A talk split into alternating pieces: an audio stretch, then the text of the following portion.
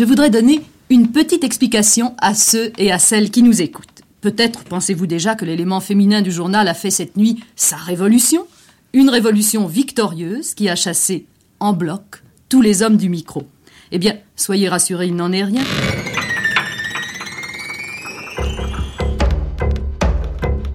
Grande traversée. Women's Power. Les nouveaux féminismes. Pour moi, le féminisme, c'est pouvoir aller ensemble vers des droits communs. C'est aussi apprendre à prendre soin des gens.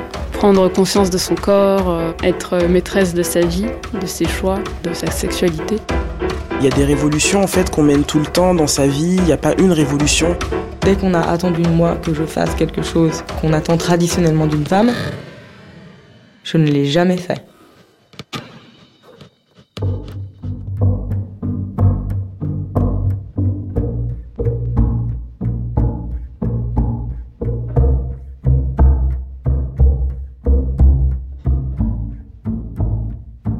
Baiser comme une grenouille.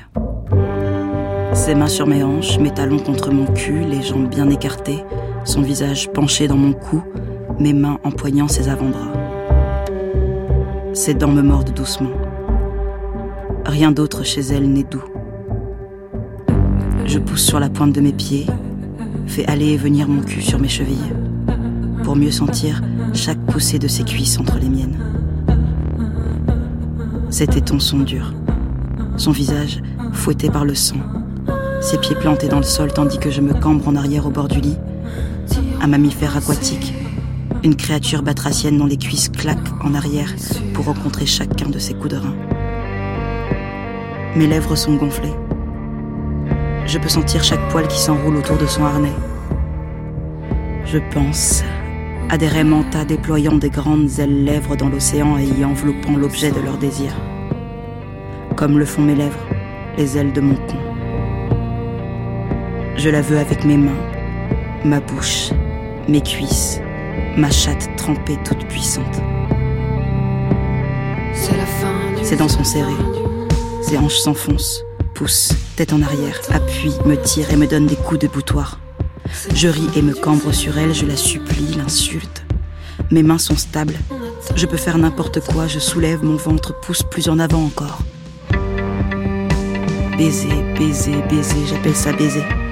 Je l'appelle mon amour, bâtarde, chérie, mon cœur, sale fille de pute, salope, toi et ta bon Dieu de chatte. Elle m'appelle son bébé, sa nana, son jouet, son amour, son.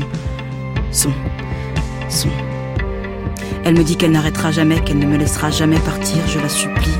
Baise-moi fort, je la supplie. Toi, toi, toi, fort. Putain, toi, vas-y, t'arrêtes pas. T'arrêtes pas. T'arrêtes pas. T'arrêtes pas, Seigneur, putain, t'arrêtes pas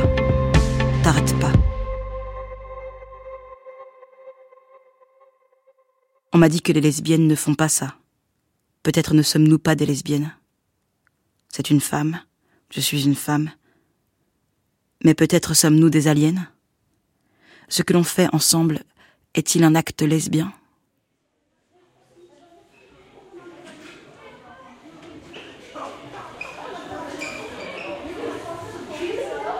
Women's Power, les nouveaux féminismes.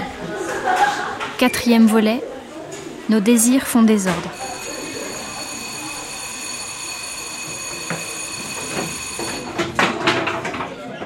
Collège de Mirepoix, au pied des Pyrénées, en Ariège. Alors, on va commencer la séance euh, avec un petit jeu. On va noter deux mots au tableau. On va directement vous dire les mots. Il va y avoir le mot amour et le mot sexualité. Ça veut dire qu'en petit groupe, vous allez trouver 10 mots qui, pour vous, définissent l'amour. Qu'est-ce que c'est que l'amour? Et pour vous, ben, c'est ça, ça, ça, ça, ça. D'accord? Pas forcément des phrases, mais des mots. Et on va faire la même chose avec le mot sexualité. Des groupes de 5, 6, vous avez tous... Anne est militante féministe, sexologue et conseillère conjugale au centre de planification. Elle anime régulièrement des séances d'éducation à la sexualité dans les établissements scolaires de la région. pour l'amour, euh, j'aurais dit les sentiments. Moi, j'aurais dit la confiance parce qu'il faut avoir confiance à son partenaire. Dans l'amour, il faudrait de la passion aussi. La fidélité.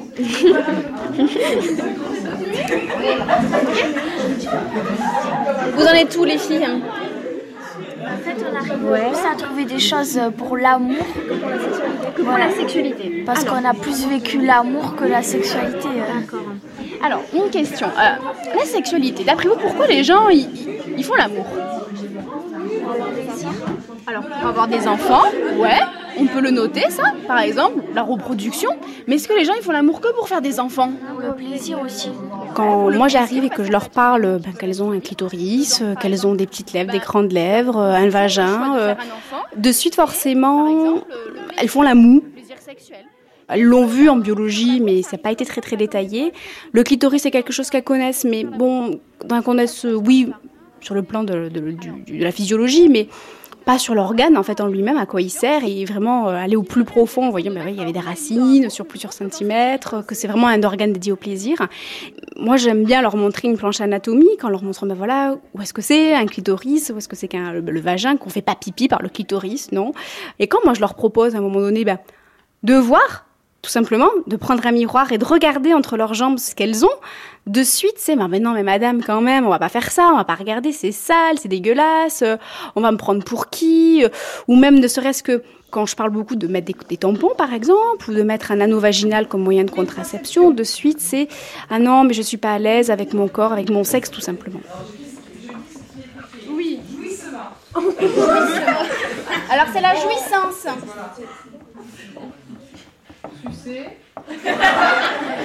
Alors, sucer, c'est quoi? Comment ça s'appelle dans le mot un peu plus adulte? Non, je sais comment on dit. C'est une fellation. Ensuite? Plaisir. Plaisir.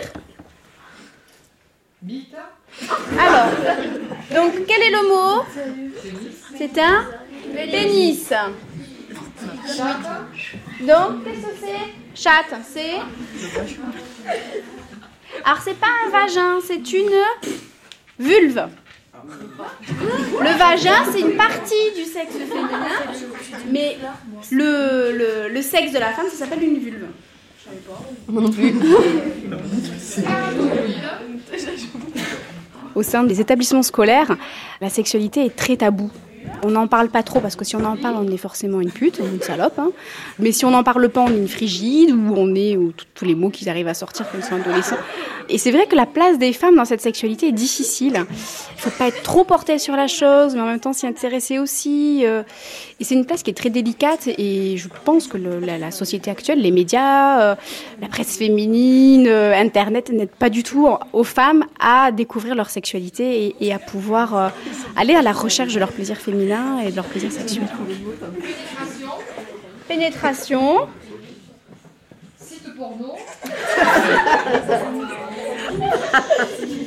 Le plaisir est beaucoup centré sur celui des hommes. Elle pense qu'il faut faire plaisir à l'homme, que la fille a un plaisir secondaire et qui est lié évidemment de toute façon qu'à une pénétration, qu'il n'y a pas forcément de par euh, ben, une- voilà, la masturbation par exemple, c'est quelque chose qu'elle pense que, sont, sont- que les garçons qui puissent le faire et pas les filles.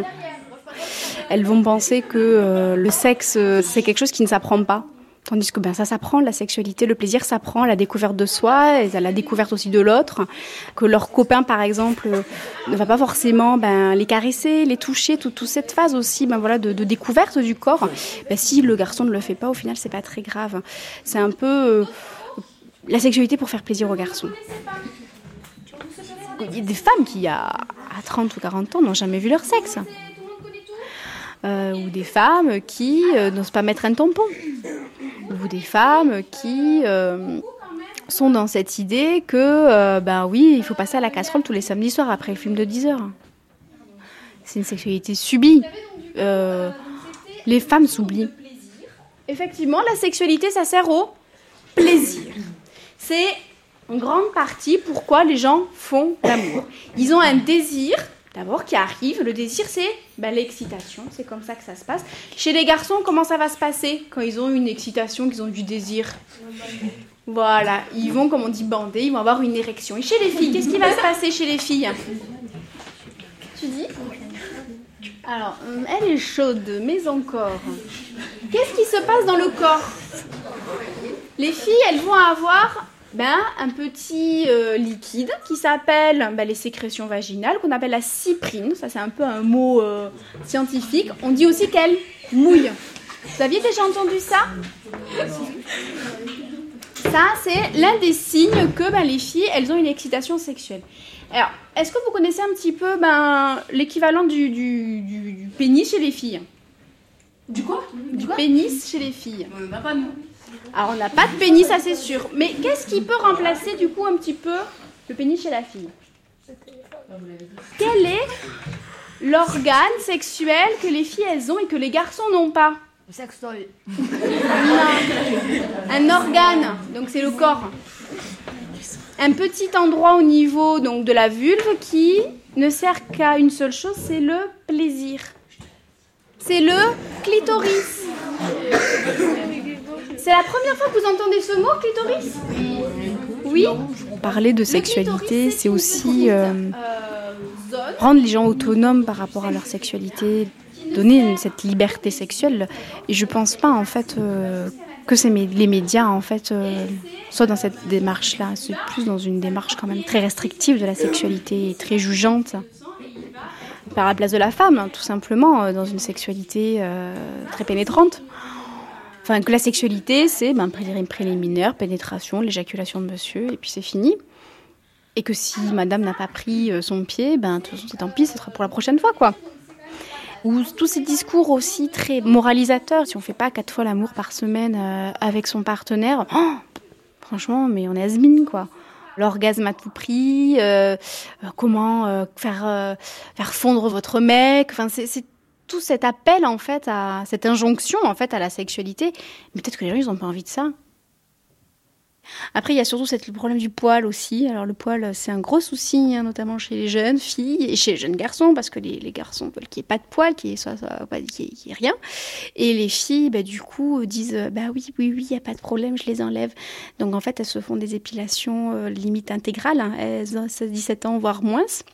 Quand les voient au centre de planification, elles ont des cystites à répétition, elles ont des vaginoses à répétition, elles ont des mycoses à répétition, elles peuvent avoir des streptocoques parce que du coup elles se rasent avec des rasoirs qui parfois sont dégueulasses et du coup elles se coupent. On avait des jeunes filles qui se sont coupées le clitoris quand même comme ça. Enfin, à un moment donné, tout ça pour le diktat du poil, moi ça me pose vraiment question quoi.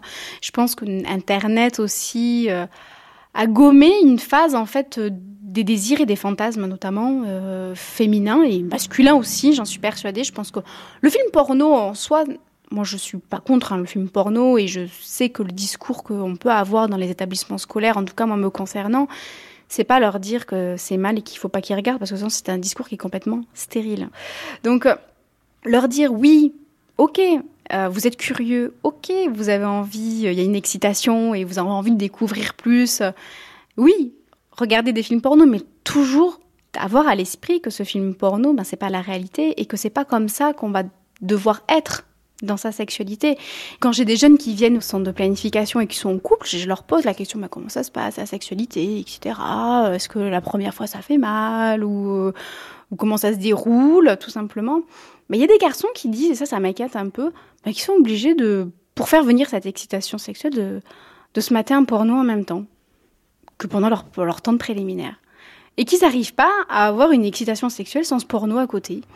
Et moi, ça me pose vraiment question parce que je me dis, mais où est l'imaginaire? Où est tout ce fantasme? Où est cette découverte du corps? Et me dire, mais alors en fait, euh, voir ta nana toute nue, euh, désirable, euh, qui s'est vraiment dénudée pour toi, ça ne t'excite pas, quoi. Ben, ben non, je suis obligée. Il faut que je passe forcément par une phase où je regarde un porno, quoi.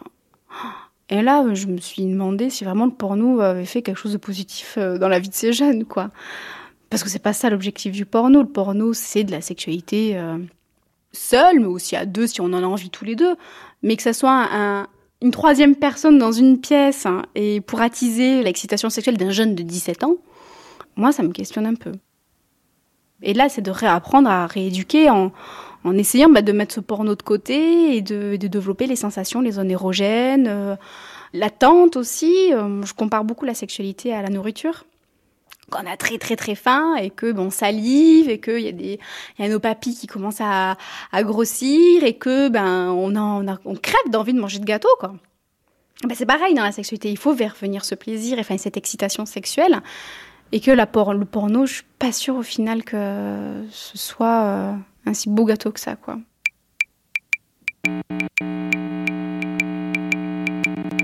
Je vais faire un puzzle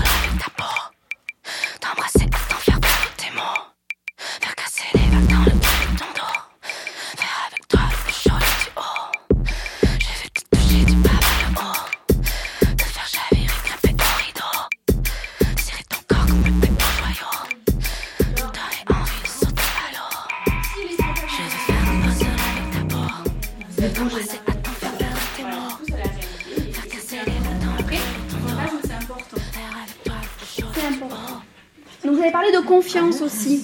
C'est important dans la sexualité la confiance. Avoir confiance en l'autre, savoir que l'autre, eh ben, il nous respecte, euh, l'autre qui va euh, euh, ben, être attentif à, nos, envies et aussi au fait que, ben, à un moment donné, imaginez, il y a Georges et Georgette qui sont ensemble, là c'est chaud chaud chaud. Et puis voilà, ils se déshabillent, il y a des petits préliminaires, et puis il y a Georges qui propose à Georgette ben, d'aller un peu plus loin. Georgette dit oui. Et puis au dernier moment, voilà, ils sont vraiment à deux doigts vraiment qu'il y ait une pénétration, et Georgette dit Ah non, non, je peux plus. Qu'est-ce qu'on fait dans cette situation? Qu'est-ce qu'on pourrait conseiller à Georgette et à Georges? On arrête. On arrête. Alors on la rassure, pour c'est-à-dire ben, c'est se dire, ben oui, on peut, si, on, ben, si Georges il respecte euh, Georgette, de dire, ben ok, d'accord, ben c'est pas grave, on, fera plus tard, on recommencera plus tard, mais être attentif à l'autre. Ils ont peut-être une entrée dans la sexualité, euh, bon, peut-être pas précoce, mais peut-être plus trash que peut-être que certaines d'autres générations. C'est vrai que des filles qui euh, font des fellations à la pelle dans les toilettes pour des chocolatines ou des cigarettes, moi j'ai pas l'impression quand j'étais jeune ça se faisait. Et là ça se fait. Donc c'est ça moi qui me questionne un peu aussi un petit peu sur le corps, le respect de soi, sur euh, est-ce que j'ai envie, est-ce que j'ai pas envie. euh, c'est la prostitution aussi et que quand on a 15 ans, est-ce que, euh, enfin quelle image on a de soi, euh, quelle image aussi on véhicule du coup, c'est compliqué quand même. Souvent, euh, l'éducation nationale qui nous appelle en disant Oh là là, mon Dieu, il se passe des choses terribles dans notre établissement scolaire. Il y a des jeunes qui se sont fait surprendre. Et je l'ai pas entendu qu'une fois, hein, je l'ai entendu de manière régulière. Sur ces questions de sexualité, il y a toujours des problèmes de temps, d'horaire, d'emploi du temps qui font que on a du mal aussi, nous, à intervenir et à pouvoir faire vraiment de l'éducatif.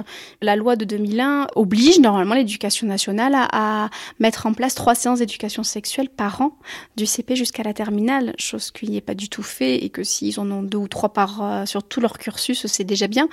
Je suis convaincue que s'il y avait vraiment voilà, de l'éducation du CP jusqu'à la terminale, comme c'est le cas par exemple au Canada, on aurait, je pense, des répercussions très positives hein, euh, et des comportements totalement différents de ce qu'on peut voir actuellement en France.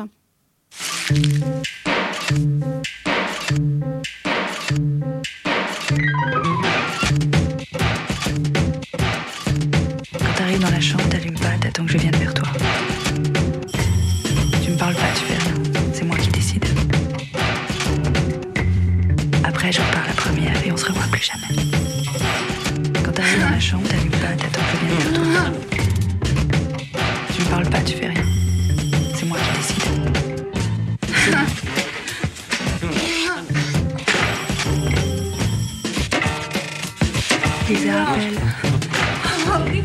Grande traversée, Woman's Power, les nouveaux féminismes.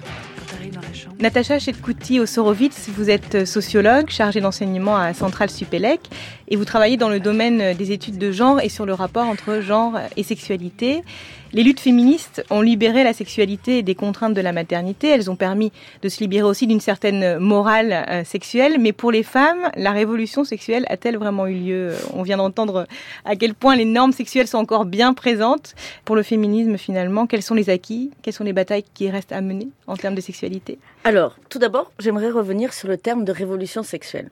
Parce que c'est pas un terme qui fait consensus. Il a été euh, largement critiqué hein, par les militants du mouvement de libération des femmes dans les années 70 et de nombreux travaux ont montré comment, pourquoi elles l'ont critiqué ce terme. Ça me paraît un enjeu important aussi pour comprendre euh, les mouvements sociaux d'aujourd'hui. Parce que le- les militantes considéraient que ça a été instrumentalisé, ce terme, par les mouvements de mai 68. Et autant euh, le terme de libération pour elles, c'était une manière de lutter contre l'appropriation de leur corps par les églises, par, je dirais, le pouvoir médical. Par euh, l'appareil juridique. Puis il y avait une idée quand même de lutter pour la liberté sexuelle du côté du droit au plaisir, d'avoir ou non des enfants, de sortir de cette imposition à la maternité, du droit à la contraception et à l'avortement, ce qui était différent de la revendication de l'amour libre que l'on retrouve chez les militants euh, de gauche de mai 68. Donc déjà sur la question voilà de ici de révolution sexuelle, l'entendre du coup du point de vue de la critique féministe et non pas euh, du consensus, je dirais, des mouvements de mai 68 un slogan, euh, Mon corps m'appartient, hein, signifie bien que les femmes à l'époque veulent décider pour elles-mêmes d'avoir ou non des enfants.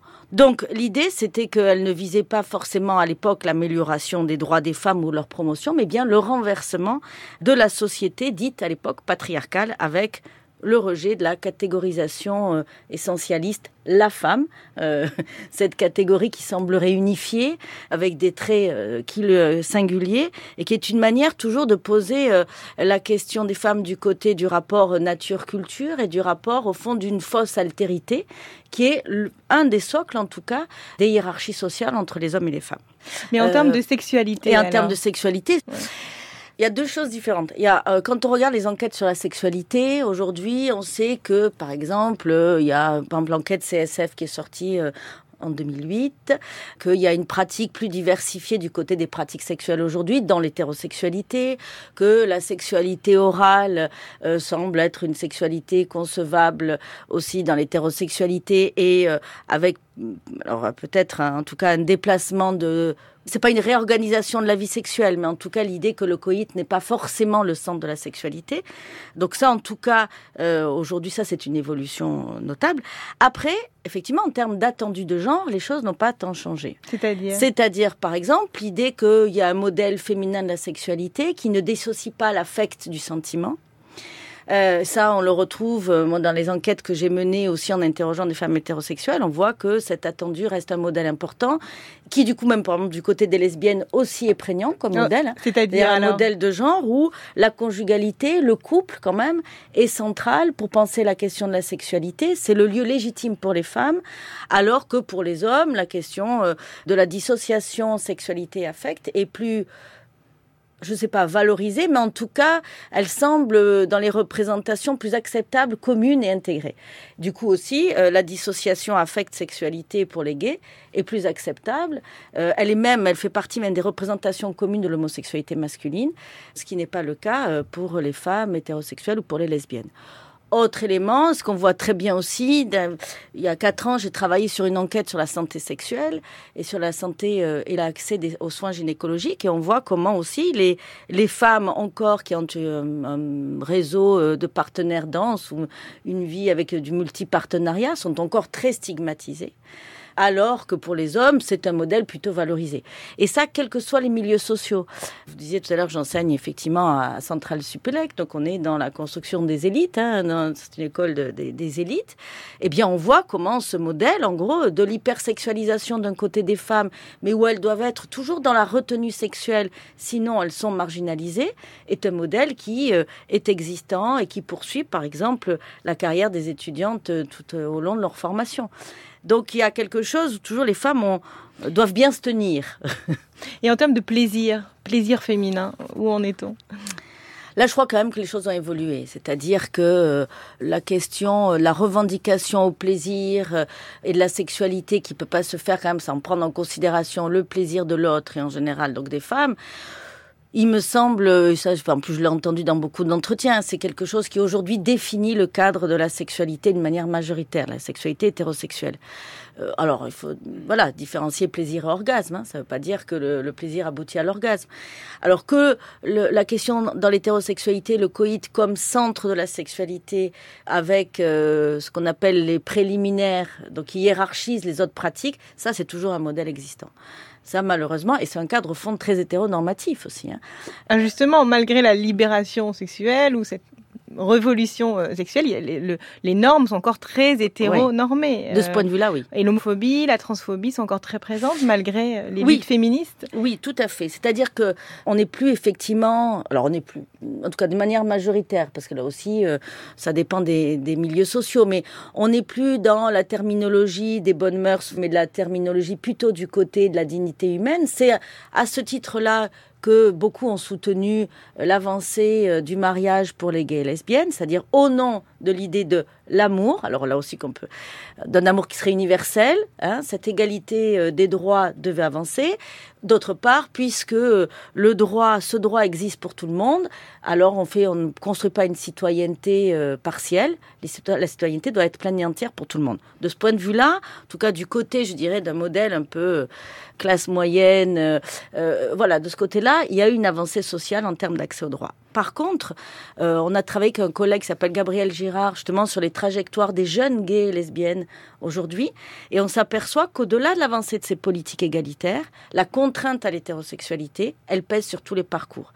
Et elle pèse, alors non seulement parce qu'au fond, il y a cette norme hétérosexuelle, qui est une norme hégémonique, quand même, toujours, hein, c'est-à-dire qui présente le modèle légitime de sexualité, par ailleurs, elle est articulée justement aux rapports sociaux de genre et qui définissent ce que doit être un homme, une femme, avec ses caractéristiques de féminité, masculinité au pluriel. Et on montre par exemple que, donc, malgré cette avancée des politiques en termes de mariage et d'accès au mariage, le sentiment d'écart de l'hétérosexualité, quelles que soient les classes sociales où on se trouve, eh bien, continue de construire une dimension essentielle du parcours gay et lesbien. Alors avec euh, justement euh, une nuance, et c'est là où on voit que pour les femmes cette contrainte pèse davantage, c'est-à-dire que dans les parcours gays, les parcours gays deviennent plus rapidement exclusifs, c'est-à-dire exclusifs, c'est-à-dire qu'il n'y a pas, une fois que un jeune gay se reconnaît comme tel, eh bien en général il ne va pas repartir vers l'hétérosexualité pour s'assurer qu'il est bien gay, ce qui est d'ailleurs aussi... Euh, là aussi, hein, un privilège, Cedric parlait du privilège épistémologique de l'hétérosexualité, mais c'est ça peu d'hétérosexuels vont aller vérifier qu'ils sont hétérosexuels en couchant avec des personnes de même sexe. Bon. Et pour les lesbiennes, on voit que euh, le parcours que j'ai qualifié euh, dans mon ouvrage Se dire lesbienne, le parcours euh, progressif, est encore un modèle prégnant, c'est-à-dire un parcours qui est marqué par des périodes d'aller-retour avec l'hétérosexualité, qui est marqué par le rejet aussi de la catégorisation lesbienne parce que c'est une catégorie difficile à tenir, qui renvoie soit à un langage pornographique, soit à une image très dévalorisée. Donc avec un parcours beaucoup plus long du côté euh, des lesbiennes, qui est lié justement à cette contrainte à l'hétérosexualité mmh. plus forte pour elles.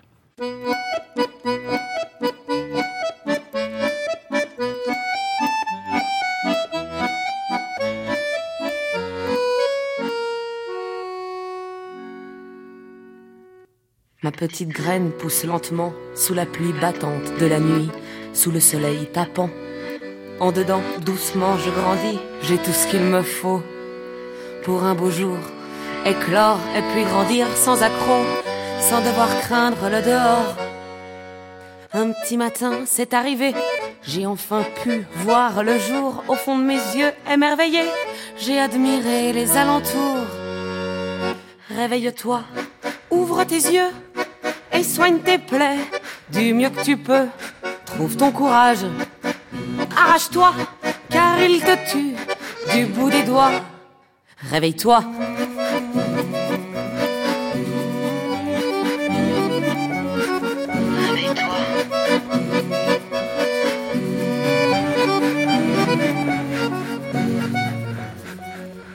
Natacha Chetkouti Osorovitz, en, en 2014, une lourde polémique s'est déclenchée suite à l'expérimentation dans 600 classes des ABCD de l'égalité qui à lutter contre les stéréotypes filles-garçons. Plusieurs responsables politiques et militants avaient alors vivement critiqué ce dispositif pédagogique qui, à leurs yeux, était issu de théories du genre, dont les objectifs seraient de nier les différences entre les hommes et les femmes et de détruire le modèle hétérosexuel de la famille. Alors, qu'a révélé pour hmm. vous cette polémique? Alors, d'abord, ce qu'a révélé cette polémique, alors à la fois, il n'est pas nouveau et à la fois euh, très nouveau dans son expression. Alors, ce qui est nouveau, c'est que la question de l'égalité en termes de genre et sexualité s'est trouvée au cœur même du débat national c'est passé du statut de, je de question marginale à l'intérieur du débat national. Et ça, c'est un vrai changement. Par ailleurs, ce rejet, qui d'ailleurs a, vu, euh, s'associer des, courants ou des groupes aux préoccupations apparemment très éloignées, s'est cristallisé effectivement dans l'idée que le mariage pour tous, au fond, était un projet de destruction de la famille, de la nation et donc plus largement de la société. Donc on voit bien comment là, alors on peut, ce que ça révèle, hein, c'est d'abord une résistance à l'égalité des droits, c'est-à-dire qu'en gros, euh, les personnes gays et lesbiennes, pour les plus, en tout cas, je dirais avancées de ces courants, elles peuvent exister, mais dans le privé, cachées, et euh, elles peuvent pas, en tout cas, s'intégrer justement dans la citoyenneté collective. Mais alors en même temps, là où c'est pas si nouveau, c'est qu'on voit qu'à chaque période de grand changement social ou à chaque période du féminisme, justement, donc la première euh, vague du féminisme à la fin du 19e siècle, début 20e, hein, toute cette période aussi, elle a redessiné hein, la question des normes de genre, on voit à chaque fois que quand il y a une transformation des modèles de la famille, transformation des modèles de genre, et euh, en général des mouvements d'émancipation qui les portent, forcément on a en retour une rhétorique antiféministe et par exemple, hein, au 19e, on parle de ces foyers dévastés, des femmes en quête de travail, en quête d'égalité juridique qui allait apporter le déclin des mœurs, hein, supposé euh, mener inéductablement au renversement des caractères sexuels. Et dans cette continuité, euh, aujourd'hui, au fond, ce que ça révèle, c'est aussi l'idée que, euh, au fond, l'égalité des droits en termes de mariage pour les personnes de même sexe, la question de la théorie dite du genre, en tout cas simplement des principes d'éducation à l'égalité, euh, qui d'ailleurs sont des recommandations européennes depuis les années 80, hein, c'est pas du tout nouveau, eh bien, renvoie à la décadence morale de la famille et de la filiation et de l'ordre du genre. Et alors, ce qui est intéressant à voir, c'est qu'on a observé, donc, euh, pendant ces mouvements, euh, non seulement cette permanence de résistance, mais aussi qui, qui a été renvoyé à des stéréotypes eux aussi qu'on retrouve à la fin du 19e siècle, hein, qui associent volontiers la figure euh, de la féministe à la figure de la virago, donc de la lesbienne, c'est pas pour rien que... Et parfois la figure même de la juive. Par exemple, euh, certains, euh, Charles Timmerman, hein, qui euh, diffusait sur Internet des films où il raille des théoriciennes comme Judith Butler, c'est pas pour rien, Anne Foster Sterling, qui est biologiste. Elles étaient citées comme lesbiennes, juives et névrosées, c'est ça, et qu'elles participaient à ce renversement des rôles de genre et des ce qui est supposé être traditionnel et naturel.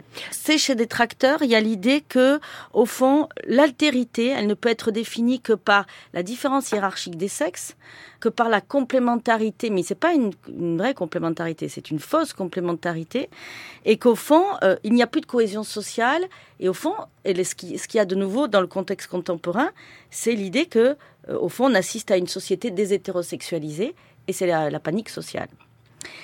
Donc derrière ça, il y a la crainte de l'indifférenciation des sexes. C'est-à-dire qu'autant au 19e, c'est la crainte du déséquilibre moral de la famille, et là, c'est la crainte de l'indifférenciation des sexes, et donc il n'y a plus de société. Donc perte de l'altérité. Alors Justement, la théorie du genre euh, n'existe pas. Euh, Qu'est-ce que le genre, euh, Natacha. Tchetkouti-Osorovic D'abord, le genre, donc c'est pas une théorie, c'est une catégorie d'analyse. C'est une variable qui permet d'analyser les inégalités sociales entre femmes et hommes. Tout comme, par exemple, on va mobiliser, euh, je sais pas, le, le niveau de revenu, c'est une variable sociologique, hein, les statuts sociaux pour comprendre les inégalités sociales, économiques dans une société. Donc d'abord, c'est une variable. Là où c'est plus complexe, c'est qu'en plus d'être une variable explicative, donc des inégalités, c'est aussi un concept qui a une dimension plus politique et critique, justement des rapports de domination entre, et c'est un modèle d'analyse permettant de comprendre le fondement euh, des hiérarchies entre femmes et hommes. Alors, tout comme euh, concept, il est à l'intérieur d'une histoire théorique. une histoire théorique qui est traversée par des courants, une histoire théorique qui est traversée par des disciplines. Donc, selon les disciplines où on se situe, selon les courants où l'on se situe, les courants théoriques, on ne va pas recourir au même type de modèle d'analyse. Ce qui est important, en tout cas, c'est que la variable genre, elle a permis de sortir du déterminisme biologique. Donc, c'est pas l'idée qu'il n'y a pas de biologie, mais c'est comment ce déterminisme biologique, en fait, justifie, fonde les rapports de pouvoir entre femmes et hommes.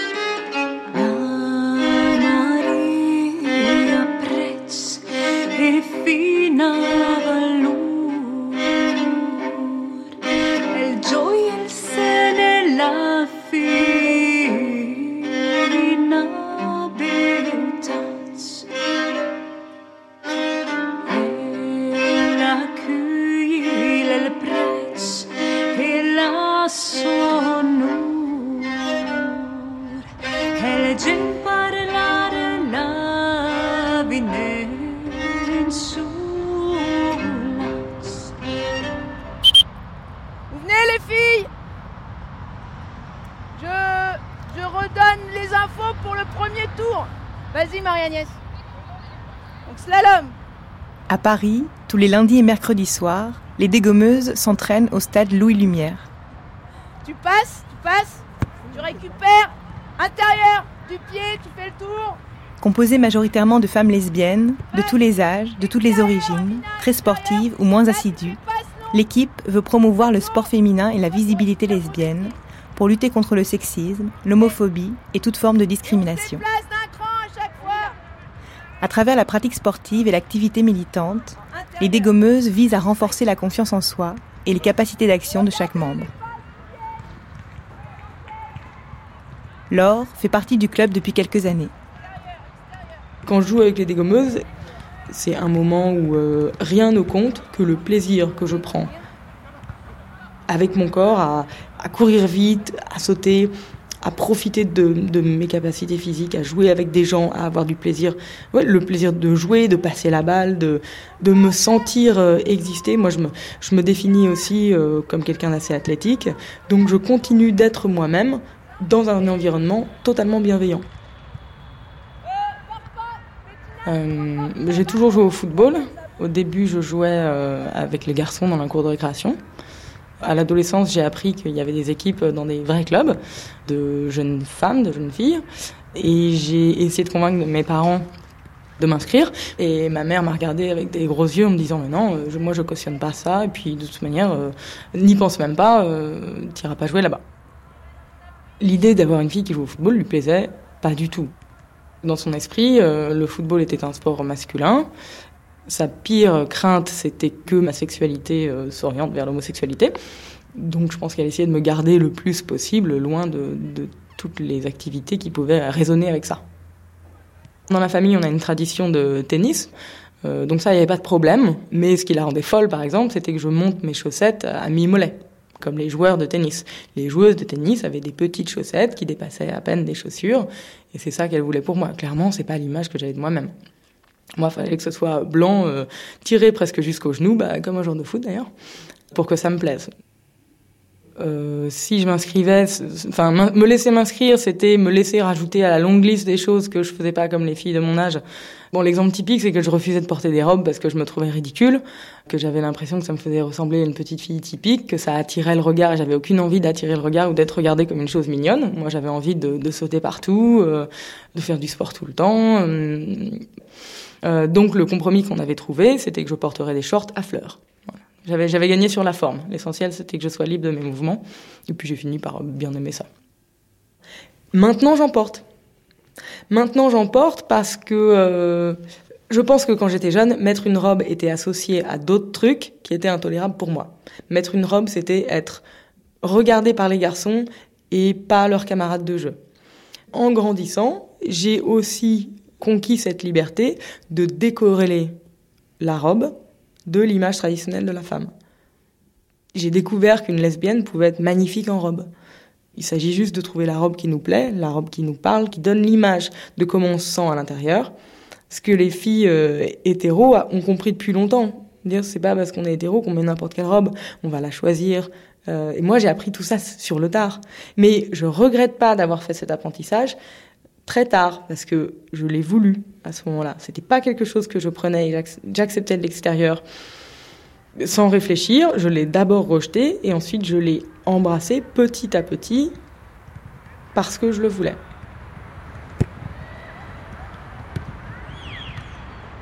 Lou, tu dois courir, là elle t'attend déjà, dépêche-toi C'est une situation de match là, tu, fais, t'es en train de marcher et voilà. Bah du coup c'est raté. Allez hop, tout de suite, tout de suite, tu te retournes. Voilà. Voilà, là c'est rythmé. là, c'est pas un cadeau. Oh.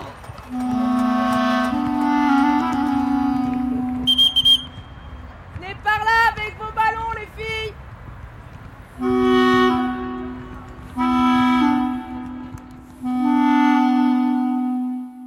J'ai pas cette image ou cette impression que ma famille est très conservatrice. Il y a une tradition catholique, mais on est très peu pratiquant. Je dirais qu'on est plutôt une famille euh, traditionnelle où l'homme travaille, la femme s'occupe de la santé des enfants, de la vie de famille, des vacances, etc. J'ai eu une enfance de, de famille bourgeoise en banlieue euh, des Yvelines, dans, euh, dans des maisons, des quartiers euh, Kaufmann, euh, avec des parcs et, des écoles et des piscines et, des vacances au Club Med, euh, plutôt assez privilégié. Au collège, je suis tombée follement amoureuse d'une fille de ma classe et j'avais une petite bande de potes de 4-5 personnes pendant laquelle je me sentais totalement libre d'être moi-même. Donc quand ça a émergé, je l'ai dit plutôt naturellement et ça a été super bien reçu. Ils m'ont amené faire ma première Gay Pride, ils m'ont invité à en parler, on passait des nuits à en parler, vous savez comment on peut être un petit peu exalté quand on est adolescent. Donc c'était la, première meilleure année de ma vie. Je l'ai vécu comme un grand moment de liberté. Alors, j'avais jamais eu de petite copine d'expérience sexuelle ni rien. J'étais juste amoureuse d'une fille. Je passais mes soirées à écrire des, grands poèmes lyriques sur euh, la fille en question. Et j'avais l'impression que l'atmosphère à la maison était devenue tellement insupportable que j'étais dans une espèce de cocotte minute, euh, qu'il fallait que ça sorte. Un dimanche soir, euh, j'ai solennellement convoqué mes parents dans le salon pour leur dire que j'étais homosexuelle, que c'était comme ça, et que j'avais pas forcément envie d'en parler énormément, mais que c'était comme ça. J'ai eu la réaction de c'est une phase. Ça doit être une phase. Et comment tu le sais d'ailleurs? Parce que t'as une copine ou pas? Je dis bah non. Bah alors, Qu'est-ce que Bah alors, parce que j'ai hyper mal vécu. J'ai trouvé ça humiliant. Et ensuite, elle m'a quand même conseillé d'aller voir une psychologue. Ça a été la réaction de ma mère. Il y a un problème. On va trouver une solution.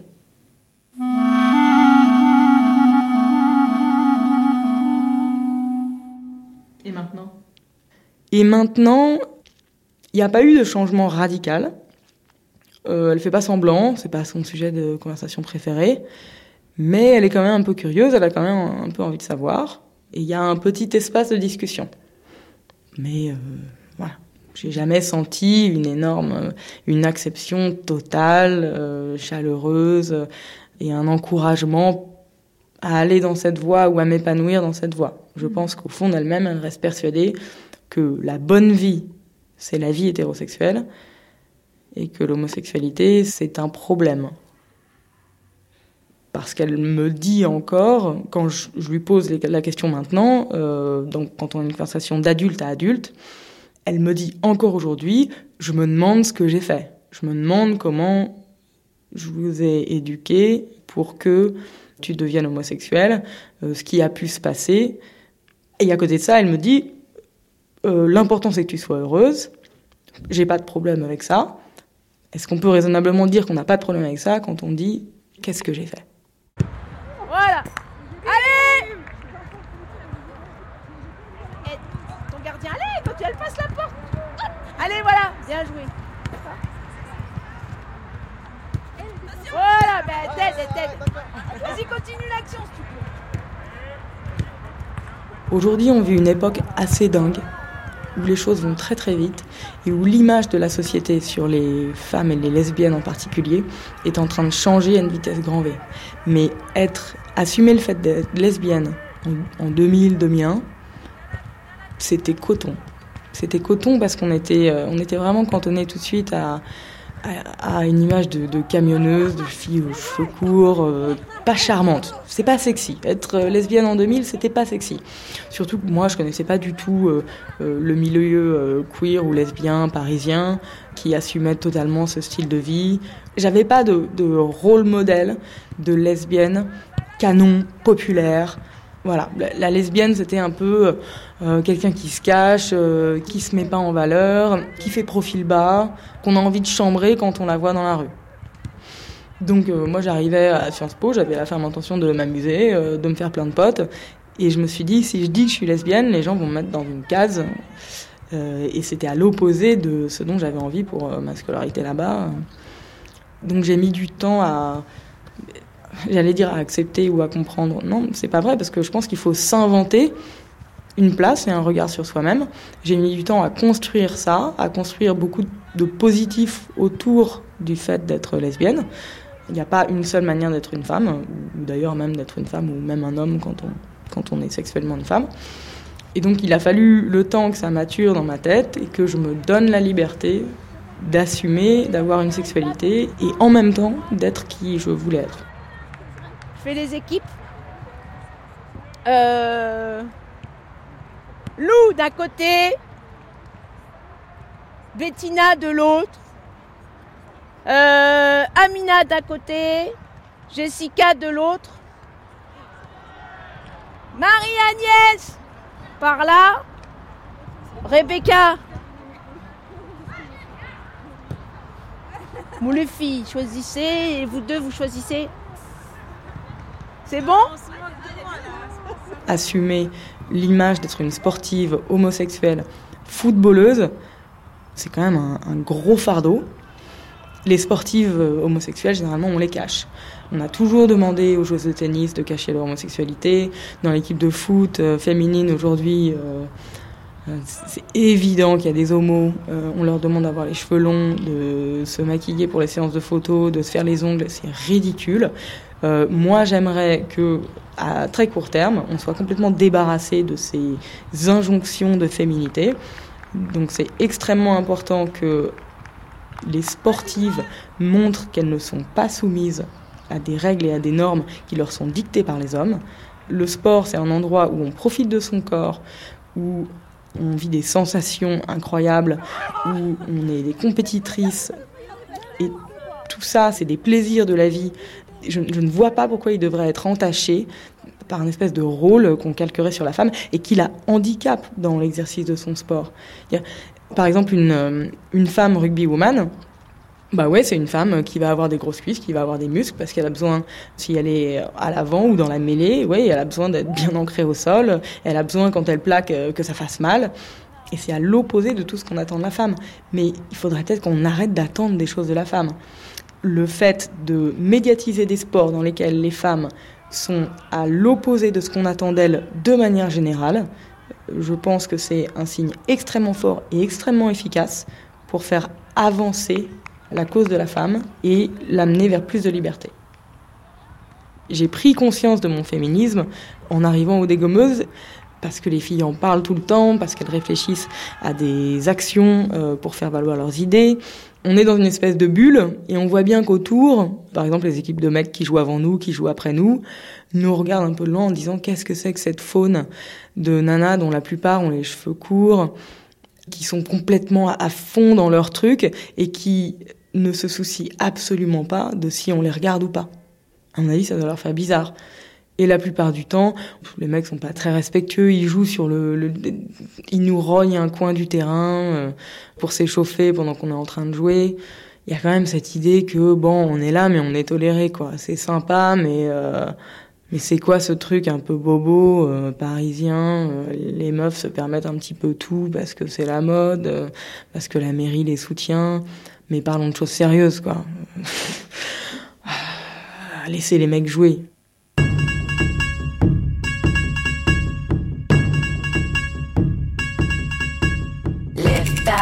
Die young, bad girls do it well. Live fast, die young, bad girls do it well. Live fast, die young, bad girls do it well. Live fast, die young, bad girls do it well. My chain hits my chest when I'm banging on the dashboard. My chain hits my chest when I'm banging on the radio. Get back, get down, pull me closer if you think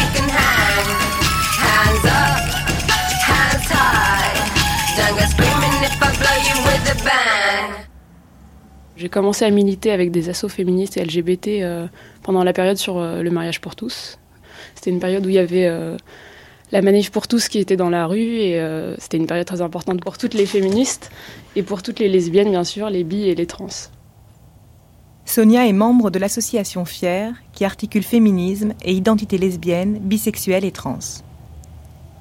Créée en 2013, l'association n'est ouverte qu'aux femmes et aux trans pour leur permettre de parler librement, de définir leurs oppressions et de s'approprier leur lutte. C'était important parce qu'on a été insultés, parce que c'était euh, une période très violente pour nous et qu'on avait besoin de se retrouver ensemble pour, euh, pour faire front commun euh, face à ça. Voir tous ces gens sortir, crier leur haine, en fait, c'était inhabituel parce que, bon, on savait très bien que les gens étaient sexistes, étaient LGBT-phobes et tout, mais tant qu'on ne le voyait pas comme ça sous nos yeux, de façon aussi démesurée, en fait, on ne le voyait pas, quoi, du coup. Ça a été un déclic parce que euh, on s'est retrouvés, on a parlé de notre euh, ressenti par rapport à ce qui se passait, parce qu'on été un peu tout isolés au départ euh, quand ça a commencé, et quand on s'est retrouvés à ce moment-là, on s'est rendu compte que bon, c'était un problème qui était bien plus large que juste la manif pour tous. C'est vraiment là qu'on a commencé à parler de féminisme. Et c'est là que, j'ai commencé à être euh, consciente de tout ce qui était sous-jacent à, ces systèmes-là. Je me suis rendu compte que c'était pas du tout inhérent euh, à ma famille et que c'était euh, quelque chose de bien plus large et que ça allait être bien plus compliqué que ce que je pensais de combattre tout ça. Je viens d'une famille musulmane pratiquante. Je suis algérienne, franco-algérienne. J'ai grandi dans une famille qui était très sexiste. Bah, les femmes doivent être avec un homme et euh, elles doivent être euh, voilées, elles doivent être euh, bien rangées à la maison, etc. C'est toute une idéologie autour des femmes qui sont diaboliques dans le sens où elles vont tout faire pour attirer les hommes. C'est un discours très moralisateur que j'ai entendu et très culpabilisant envers les femmes. J'étais très pratiquante quand j'étais petite, enfin très croyante quoi. Et euh, ça a été difficile du coup parce que j'ai dû euh, faire face à un espèce de choix, même si ce n'est pas obligatoire. On n'est pas obligé de choisir entre euh, son lesbianisme et sa religion, mais à cette époque-là, c'était tellement contradictoire et tellement opposé dans ma tête et pour tout- toute ma famille d'ailleurs que j'ai été obligée de réfléchir à tout ça, à mes croyances et à y renoncer en fait parce que ça devenait insupportable.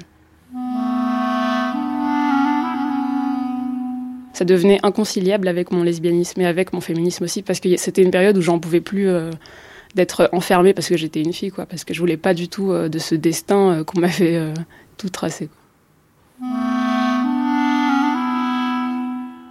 C'est quelque chose que j'ai caché, que je cache depuis toujours en fait. Donc c'est une grosse partie de moi que je ne montre pas pendant bah, du coup 4 ans.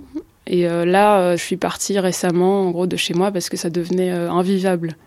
Au-delà de mon lesbianisme, hein, c'était vraiment. Ça a été de la violence répétée, quoi, de la violence physique à un moment où je pouvais plus être dans cette famille. Je me suis dit, j'ai plus l'âge, quoi, pour ça. J'ai plus l'âge de, de me faire taper. Enfin, il y a un moment où je me dis que je suis assez grande, où je suis en master 2, donc il faut que je, fasse ma vie et que je grandisse et que c'est bon, je pourrais avoir un travail bientôt et avoir de l'argent et être indépendante et, et ça ira. Il faut juste avoir le courage à un moment de s'en aller.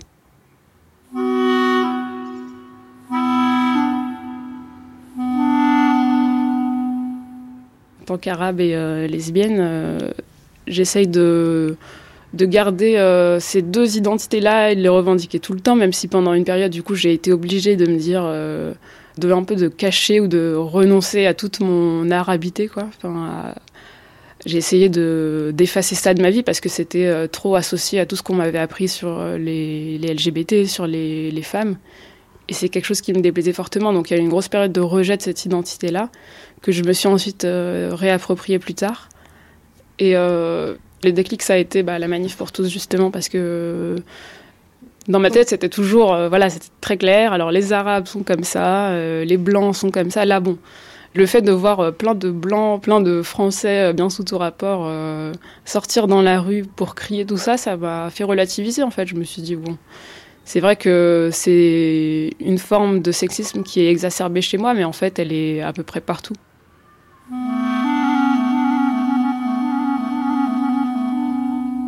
Il y a eu toute une euh, période dans le féminisme, en gros, depuis, je pense, deux ou trois ans. On a beaucoup parlé de féminisme intersectionnel et c'est grâce à cet outil, en gros, d'analyse que j'ai pu comprendre que les choses étaient plus compliquées que juste euh, les Arabes sexistes et LGBT-phobes euh, d'un côté et les Blancs bien sous tout rapport de l'autre. Qu'est-ce que c'est l'intersectionnalité? C'est être en fait à l'intersection de plusieurs euh, oppressions. C'est-à-dire qu'on peut être, euh, comme moi par exemple, être une femme, euh, être lesbienne et euh, être arabe. Et euh, ces trois identités vont créer un vécu qui est propre et qui est distinct des femmes, par exemple, qui seront blanches. Parce que on n'aura pas, bien qu'on soit femme, on a des différences dues à ces vécus-là qui sont intrinsèques et profondes, en fait. Puisque mon vécu n'a rien à voir avec celui d'une femme blanche, lesbienne d'ailleurs. Il y a aussi un rapport à l'identité culturelle, à l'identité française qui est très différent aussi. Et l'intersectionnalité permet aussi de comprendre en fait que que rien n'est universel entre guillemets, que non les femmes, euh, le vécu des femmes euh, blanches, des femmes euh, racisées ou, autres n'a rien de similaire en fait.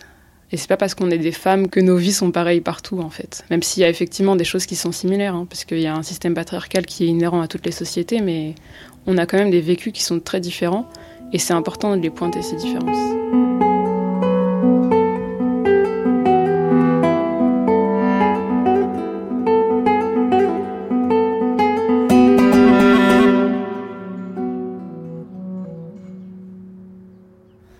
D'un côté, certes, j'avais ma famille qui me poussait à être pudique, à ne pas montrer mon corps, à le cacher. Mais de l'autre, euh, je vivais quand même dans une société, euh, comme toutes les filles, où, euh, où on nous pousse à être euh, sexuel, en gros, à tirer les garçons, à être belle, etc. Donc j'étais tiraillée justement entre les deux. Et j'ai essayé de trouver un compromis, en fait, comme la plupart des filles. Là, aujourd'hui, euh, c'est quelque chose dont je suis assez détachée. J'ai aussi longtemps gardé euh, cette habitude, en fait, de m'habiller d'une façon qui faisait qu'on ne voyait pas mon corps. Et du coup, ça apprend aussi aux femmes à détester, en fait, leur corps. Mais bon, ça, c'est plus général. On est censé euh, le détester parce que justement, c'est quelque chose qui doit pas euh, nous plaire à nous, mais qui doit plaire uniquement aux hommes, en fait. Donc, euh, on doit en prendre soin, on doit le dresser pour arriver à un, idéal qui n'existe pas. Donc, c'est pour ça aussi qu'on le déteste parce que c'est pas possible d'avoir un corps assez satisfaisant. On apprend aussi à ne plus le détester avec le féminisme. Ça libère justement de toute cette culpabilité, de tout ce poids qui pèse sur le corps des femmes justement. Ça nous apprend à vraiment en être maîtresse, à être maîtresse de son corps, de ce qu'on en fait, de sa sexualité. Le lesbianisme aussi, ça m'a beaucoup aidé sur ça. À partir du moment où on comprend pourquoi il y a un tel poids sur le corps des femmes et pourquoi est-ce qu'on est amené à, le détester, on, on s'en libère en fait. Aujourd'hui, je suis fière d'être lesbienne et c'est quelque chose euh, qui me fait du bien en fait. La, première chose que je me suis demandé euh, quand j'ai su que j'étais lesbienne, c'était mais pourquoi les filles quoi? Pourquoi pas autre chose? Pourquoi est-ce que je suis attirée par euh, un genre? Même si c'est quelque chose qui est jamais questionné euh, pour les hétéros, bien sûr. Mais du coup, j'ai dû me poser ces questions-là parce que c'est quelque chose qu'on m'a appris à ailleurs. Donc je me suis dit bon, il faut que je me que je comprenne pourquoi les filles. Et j'ai compris que c'était important pour moi en fait parce que les femmes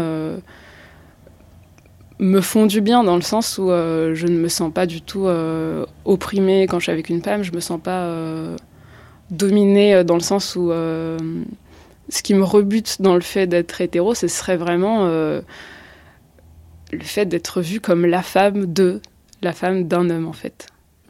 Je me sens libre en fait euh, du regard des hommes, je me sens libre aussi d'aimer des femmes, de, faire en sorte que toute ma vie euh, amoureuse, euh, sexuelle, affective tourne autour des femmes. Et ça me fait beaucoup de bien parce que ne pas vivre de relation avec son oppresseur au niveau de la classe en tout cas, de genre, c'est très important pour moi et ça me fait beaucoup de bien.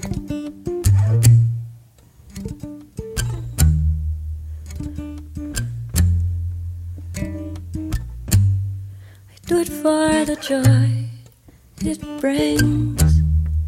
Cause I am a joyful girl. Cause the world owes me nothing. We owe each other the world. And I do it cause it's the least I can do. I do it cause I learned it from you. And I do it just because I want to. Cause I want to. Don't cry.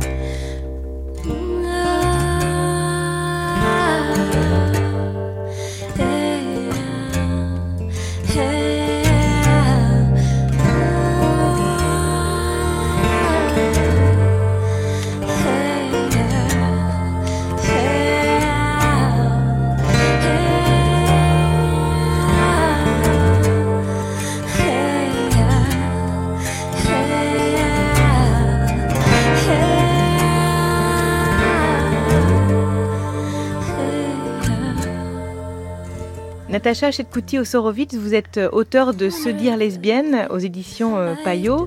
Alors, en refusant une sexualité axée sur euh, deux finalités principales, la reproduction et la pénétration, la sexualité lesbienne subvertit l'ordre établi, peut-être un peu aussi comme le féminisme qui subvertit le patriarcat. Peut-on dire que le mouvement homosexuel est né du féminisme? Natacha Chetkouti-Osorowitz je dirais que dès le début euh, des mouvements euh, de libération féministe et homosexuels mixtes, les lesbiennes sont présentes dans les mouvements. Alors elles sont présentes, il y en a qui sont présentes d'ailleurs dans les mouvements de mai 68, hein, qui vont trouver là aussi euh, une source pour la critique sociale.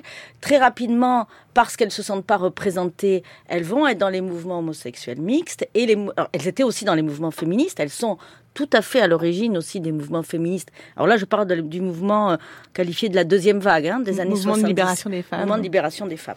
Toutefois, très vite, elles vont exprimer leur divergence, à la fois divergence d'analyse et de stratégie. Vis-à-vis des féministes. Vis-à-vis des féministes, mais aussi des mouvements mixtes. Mixtes hommes, voilà, c'est ça. Homosexuels, homosexuels hommes, et, femmes. Pourquoi? D'abord, ben, dans les mouvements féministes, euh, elles ont peu ou pas de place sur le plan justement de la sexualité, puisque euh, la question du lesbianisme est renvoyée euh, au mieux à une orientation sexuelle, sinon invisibilisée par les luttes autour de l'hétérosexualité, mais qui n'est jamais nommée en tant que telle. Donc ça, c'est la, la, première. Donc l'idée d'être euh, invisible aussi dans ces mouvements. Et puis elles vont contester aussi la question de l'hétérosexualité, non plus comme norme, mais comme système social. Donc ça, ça va être la grande rupture entre lesbianisme et féminisme. Déjà dès le début des années 70, hein, on a euh, en 1971 la création des Gouines Rouges en France et euh, le Front international lesbien en 74, donc qui se sépare aussi du groupe du phare parce que elle. Le groupe phare c'était le, ah oui, le, Front, Front homosexuel d'action révolutionnaire, donc elle se sépare des groupes mixtes aussi parce qu'à l'intérieur de ces groupes, elles avaient aussi l'impression d'être déniées à partir aussi de la question du lesbianisme, c'est-à-dire que on était plus du coup aux côtés des, des, revendications de libération sexuelle, de celles dont on a parlé au tout début de l'émission.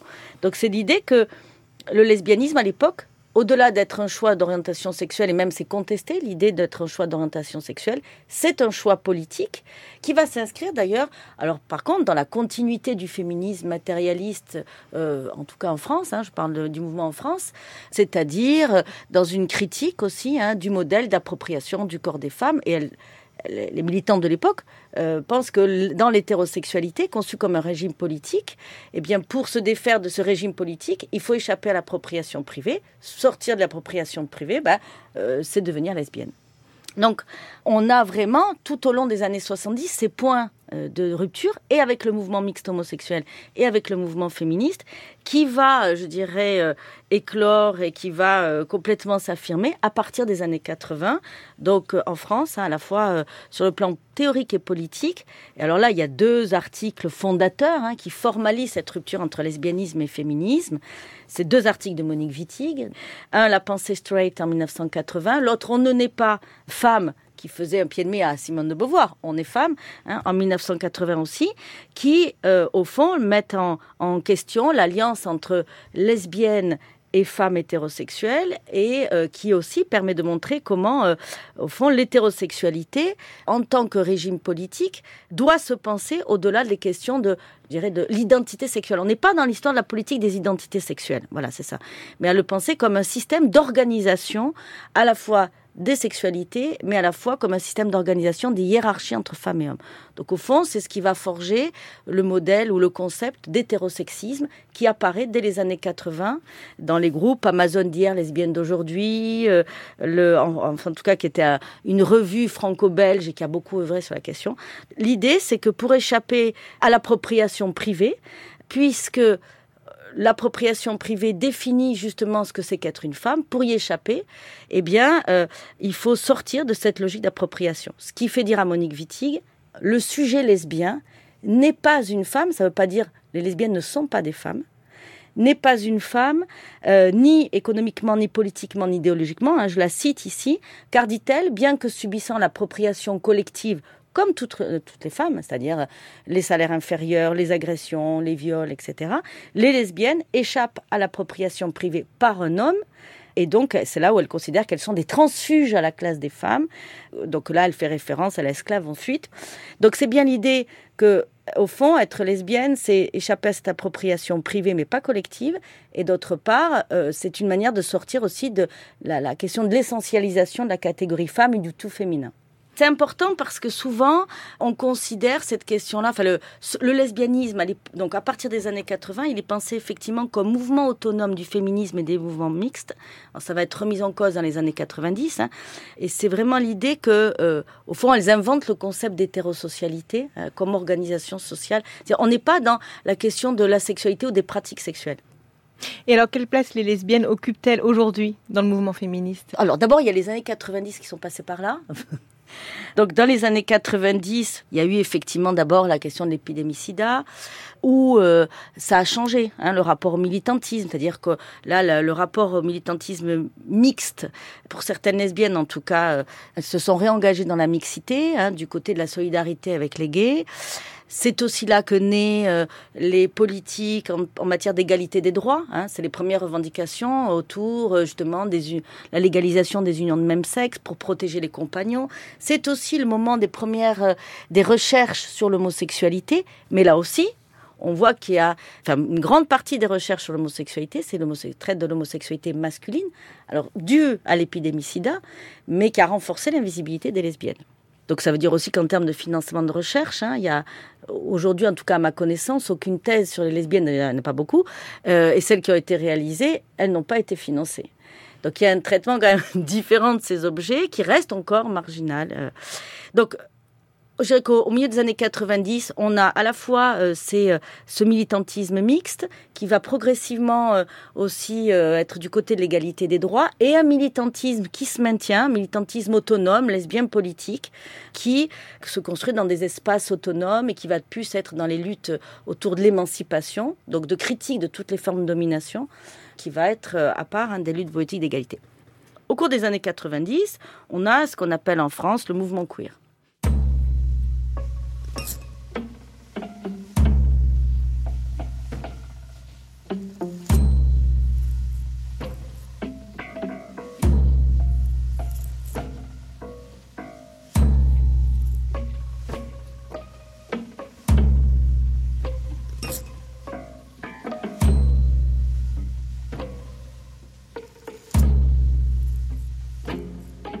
Vivre sa vie, ça veut dire quoi au juste? Qu'on s'en balance? Ou au contraire qu'on prend les choses en main? Qu'on la joue perso? Vivre sa vie de fille, ce serait plutôt prendre son sexe en main, socialement, politiquement et physiquement. Entrer dans le jeu, prendre les armes et choisir son camp. Mais son camp n'est pas toujours son sexe et c'est là que les choses se compliquent. Pour qui tu roules? Ton sexe ou le sexe des autres? Ta mère ou ton père Ta sœur ou ton frère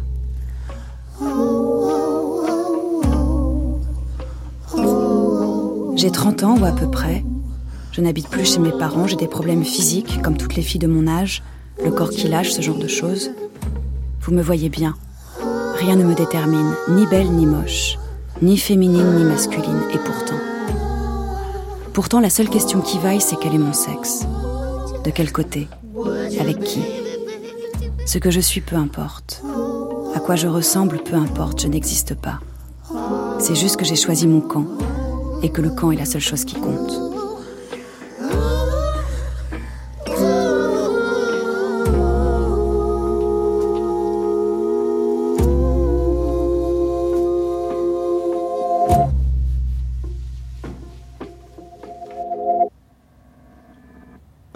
Je suis Dal, je suis trans F2X, female to unknown, c'est-à-dire que euh, j'ai été assignée femme à la naissance. Aujourd'hui, je me considère être euh, ni l'un ni l'autre, euh, voire les deux. Pour moi, il n'y a aucun rapport entre le corps qu'on peut avoir et le genre pour se définir. Aujourd'hui, je suis visibilisé homme dans la rue, ce qui est arrangeant, quelque part, puisque je ne subis plus toutes les agressions que je subissais avant ça m'épargne pas de me faire embrouiller ou autre, mais ce sera pas de la même manière. Pour tous mes papiers administratifs, euh, c'est encore euh, madame. Et c'est vrai que du coup, c'est très compliqué. Même ne serait-ce que aller chez le médecin, chez la gynéco, il a fallu que je trouve maintenant une gynéco plutôt safe, trans-friendly pour pas euh, avoir des droits à des réactions euh, ultra violentes, mais c'est des batailles tout le temps. Ne serait-ce que même aller aux toilettes. Il y a des fois, ben, il y a que euh, des pissotières dans les toilettes pour hommes, et je me retrouve à devoir du coup aller dans les toilettes pour femmes. Et là, c'est les regards incessants. Une fois, il y a même des filles qui ont crié au cinéma, au hall, ont crié en voyant arriver dans les toilettes pour femmes et qu'il a fallu que je leur dise euh, non, non, mais en fait, euh, biologiquement, je suis faite comme vous. Et c'est humiliant parce que c'est se justifier de qu'est-ce qu'on est. Vous auriez pas envie de changer vos papiers? Pour changer mes papiers, il faudrait que, euh, en plus du traitement hormonal que je prends, il faudrait que je procède à une opération d'ablation des seins et également à une hystérectomie pour pouvoir avoir une chance d'obtenir un changement d'état civil. Et aucun dossier n'a été accepté euh, pour des personnes qui n'avaient pas subi d'opération. On nous exige en tout cas l'hystérectomie parce que, bien sûr, ils ne voudraient pas avoir un homme enceint. Ce serait la crise. Mon corps, en fait, je l'aime bien tel qu'il est. Euh, oui, je lui ai fait euh, subir quelques modifications avec les hormones, mais j'ai pas envie d'aller jusqu'à me faire charcuter. Moi, je tiens à mes boobs. je les aime bien. C'est pas parce que je veux pas les montrer en public, euh, quoique ça m'arrive en soirée, mais c'est pas parce que je veux pas les montrer dans la rue, etc., ou qu'on les voit, que je les aime pas. Pour moi, ils font partie de mon intimité, en fait. La transition, ça fait un peu plus de deux ans que je l'ai commencé. Et euh, là, j'ai commencé à porter un binder. Euh, j'ai euh, un binder. Alors, c'est un peu comme une espèce de brassière, mais qui est faite pour comprimer la poitrine et donner une apparence de, de pectoraux. Et je suis passé d'un style très très androgyne à jusqu'au moment où j'ai commencé à prendre de la testostérone. Et de là, euh, du coup, ça, ça a modifié mon physique. Euh, à savoir la mâchoire qui va euh, s'élargir, euh, les arcades sourcilières qui vont un peu plus gonfler, euh, les pommettes qui vont changer de, de, forme aussi, la voix qui va descendre, qui va devenir grave, la masse musculaire on va se développer, élargissement des épaules, de la cage thoracique, ce qu'on appelle aussi le diclite, donc à savoir le clitoris qui grossit. Après, ça fait pas non plus un pénis, hein, mais et euh, la pousse de poil.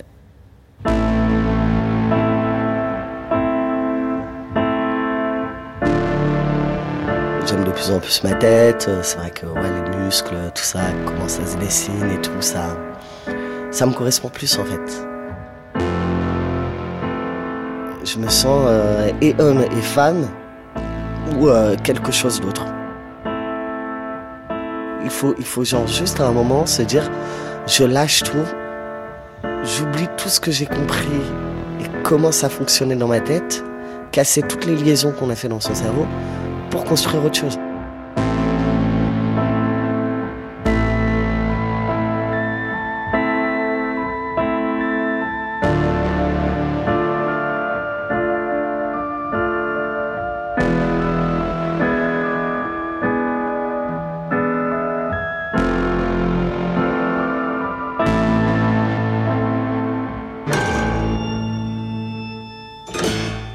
Comme queer. Queer à la base, c'était une ce qu'on considérait comme bizarre, comme hors norme. Si on regarde les normes de la société, oui, je suis hors norme, donc oui, je vais me définir queer. On s'amuse avec euh, la question des genres, des visibilités des genres. Tout est confondu. En fait, on s'en fout des sexualités, des genres, des, unes et des autres. Tout se mélange. En fait, il n'y a pas de critères associé à un genre ou à un sexe ou à je ne sais quoi. Tout est ouvert et tout est possible. Par exemple, je vais parler d'une soirée euh, queer euh, sex porn euh, BDSM qui s'appelle la Play Night, qui est réservée donc aux femmes et aux trans.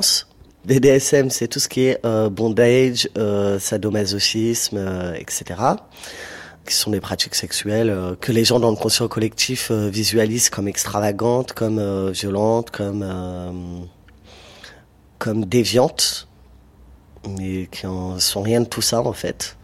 C'est d'autres formes de sexualité.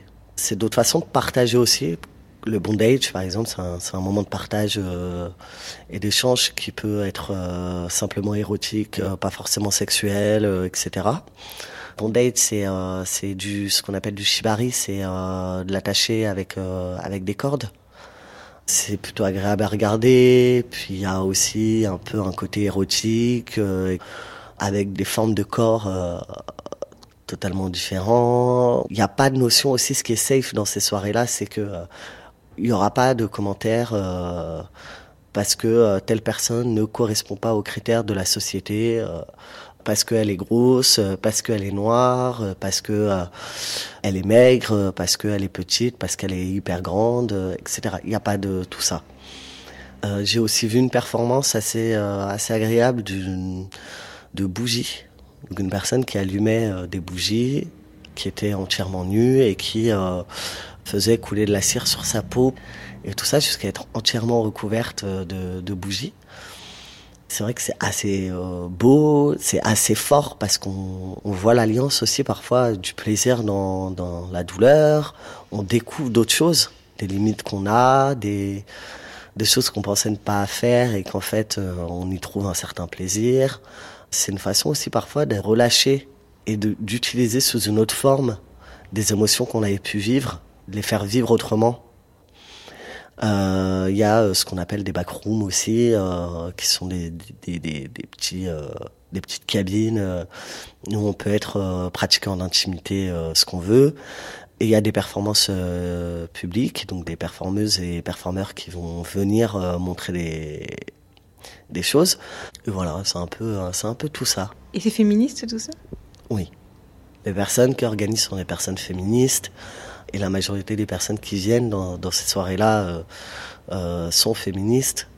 Après, c'est vrai que c'est surtout, surtout la communauté lesbienne. Il y a pas mal de trans. Pourquoi féministe? Parce que c'est vrai que dans, l'imaginaire euh, collectif, euh, voilà, le sadomasochisme, euh, dans la série des cordes, de d'attacher, c'est dans l'imaginaire, la pornographie, euh, tout ça, c'est dans l'imaginaire, c'est euh, le lieu de la domination masculine et l'exploitation du corps des femmes. En quoi là, ce n'est pas du tout ça? Bah, la différence, déjà, c'est qu'il n'y a pas d'hommes cisgenres.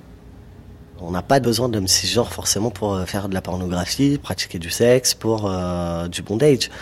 Et que nous, on se réapproprie un peu tout ça pour faire vivre aussi nos sexualités à nous. Le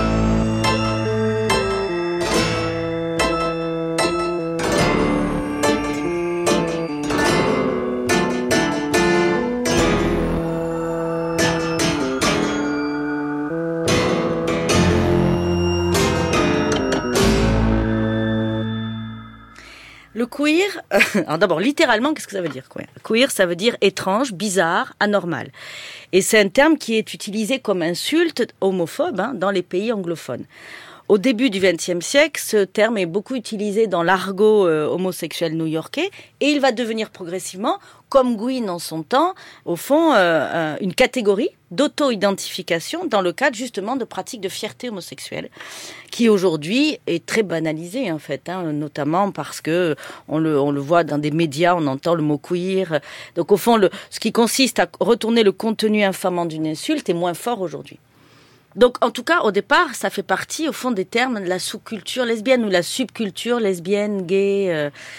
Bon, puis c'est même un mouvement social aux États-Unis très important, hein, de Queer Nation, qui lutte contre les violences homophobes, lesbophobes, transphobes, sexistes, racistes, etc. Donc, on est aussi dans une approche intersectionnelle hein, euh, des, des luttes politiques. En France, ce terme apparaît dans les années 90, notamment lors de la création euh, d'un groupe de réflexion intellectuelle et militant qui s'appelait le Zoo, animé par Marianne Boursier. Et dans ce contexte, on pourrait dire de, effectivement, de, renou- de renouvellement hein, de la politique des identités des minorités sexuelles et de genre, euh, d'autres acteurs ont participé à cette, euh, ce que Bruno Perrault appelle la traduction culturelle du geste queer. Je trouve ça très beau cette formule, le geste. Aujourd'hui, on pourrait dire que l'idée de la, position queer, c'est de penser effectivement des résistances au contrat hétérosexuel. On parle plus de résistance, hein, un peu euh, dans une influence beaucoup plus alors que les lesbiennes politiques étaient plutôt dans une influence marxiste, matérialiste. hein. Donc c'est l'idée que, au fond, l'expression des subjectivités au pluriel euh, sont autant de micro-politiques locales. Ça veut dire aussi que, comment dire, la production euh, du sujet doit être considérée à la fois par euh, l'interrelation, d'où l'approche intersectionnelle de l'expérience de genre, de l'expérience de race, de classe, de sexualité, de handicap, par exemple aussi. Euh, donc ça renvoie à un principe de relationnalité de genre, plus que de rapport de genre, dans lequel, euh, au fond, on suppose que chacun a le pouvoir d'agir, chacun, chacune.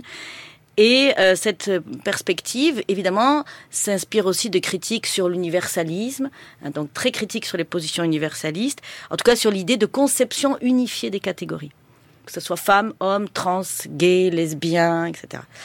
Donc c'est l'idée que le sujet, alors euh, une des auteurs importantes qui a écrit là-dessus, c'est Teresa Doloretis, hein, le sujet n'est plus unifié, même dans son oppression politique, mais il est plutôt multiple, et donc euh, c'est à travers de ces contradictions qu'on peut y loger la lutte et la résistance politique. Alors justement, ce mouvement divise Alors ce euh, le mouvement fémi- divise. les féministes. Il a divisé dès le départ.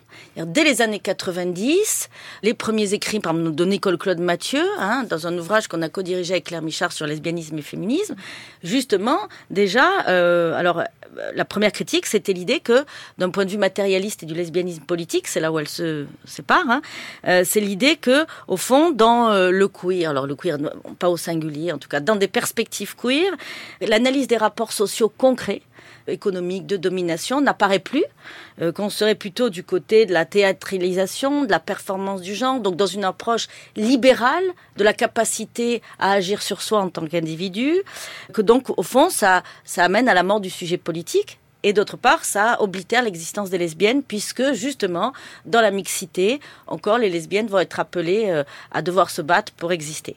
Euh, L'invisibilisation aussi de la lutte, de la domination des hommes sur les femmes. c'est ça. Alors là aussi, voilà.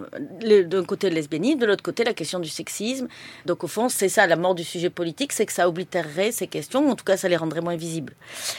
Donc ça, ça a été la première critique, euh, qui est encore très prégnante hein, aujourd'hui. euh. Et alors après, l'autre critique qui est plutôt euh, du côté de la militance queer, c'est l'idée que comment cette, ces politiques des subversions sont instrumentalisées à l'intérieur des espaces académiques.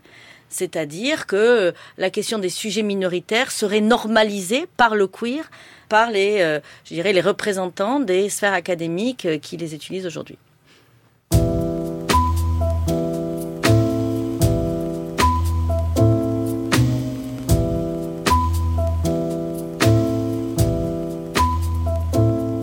Le mouvement féministe est aussi très divisé sur les questions liées au travail sexuel. D'un côté, les féministes abolitionnistes luttent contre la pornographie et militent pour l'interdiction de la prostitution, qui représente pour elles l'emblème de la domination masculine. De l'autre, les féministes dites pro-sexe ou sexe positif souhaitent subvertir les pratiques pornographiques en se les réappropriant à travers la création de films porno-féministes par exemple. Elles estiment aussi que la prostitution est un travail dont il faut améliorer les conditions d'exercice. Les débats intellectuels et militants sont vifs sur ces sujets et les clivages se retrouvent aussi sur le terrain. So here you go. You can write. You can write something maybe like um, my name is da da da da da. À Toulouse, deux associations proposent un accompagnement aux prostituées avec des visions très différentes. I write these dates. Yeah, you write it here. You can write in English. We will translate. Okay? Well, only what? Uh, only with this text. Yeah, you Okay. you you have to explain where your money come from, okay? And how and how much you got per month, okay? Okay. Zita est féministe abolitionniste. Elle est bénévole au mouvement du NU, situé à quelques pas de la place du Capitole. Ce sont des locaux qui nous sont prêtés par la paroisse de Saint-Cernin, parce qu'historiquement, le mouvement d'Uni euh, était un mouvement euh, religieux. Depuis les années 70, il est complètement laïque, mais on vit sur cet acquis et euh, on est hébergé par la paroisse euh, à titre gratuit. Là, je vois, il y a une affiche. euh, On a celle-là que moi j'ai- j'aime bien le slogan. Euh, ce qui est choquant dans la prostitution, ce n'est pas le sexe, mais c'est l'argent. Et après en dessous Alors, le fait qu'un homme, un client, achète une femme comme une marchandise. Il y a deux billets de 20 et des jambes de femmes et des mains d'hommes. Euh, Parce que souvent, en fait, on, on nous fait passer pour euh, des prudes ou ce genre de choses. Alors qu'en fait, euh, non, nous, on se bat vraiment pour l'é- l'égalité des droits et puis euh, juste la reconnaissance que la prostitution est une forme de violence la plus absolue contre les femmes. On n'est pas des fouilles culottes, on va pas dire aux gens comment mener leur vie sexuelle. Par contre, ce qui est important, c'est de se battre pour les droits des femmes. Alors nous, on est sur la prostitution de rue, hein. Euh, donc on va tous les mardis soirs euh, à la rencontre des, femmes, et nous, ce qu'on voit, c'est des personnes qui sont victimes de la traite des êtres humains. À 80% des Nigérianes, parce que les réseaux sont nigérians, et euh, à 20% des, femmes de l'Est. Après, ça peut bouger d'une ville à l'autre, hein, mais à Toulouse, c'est la réalité. Les femmes de l'Est, Bulgarie, Albanie, Roumanie.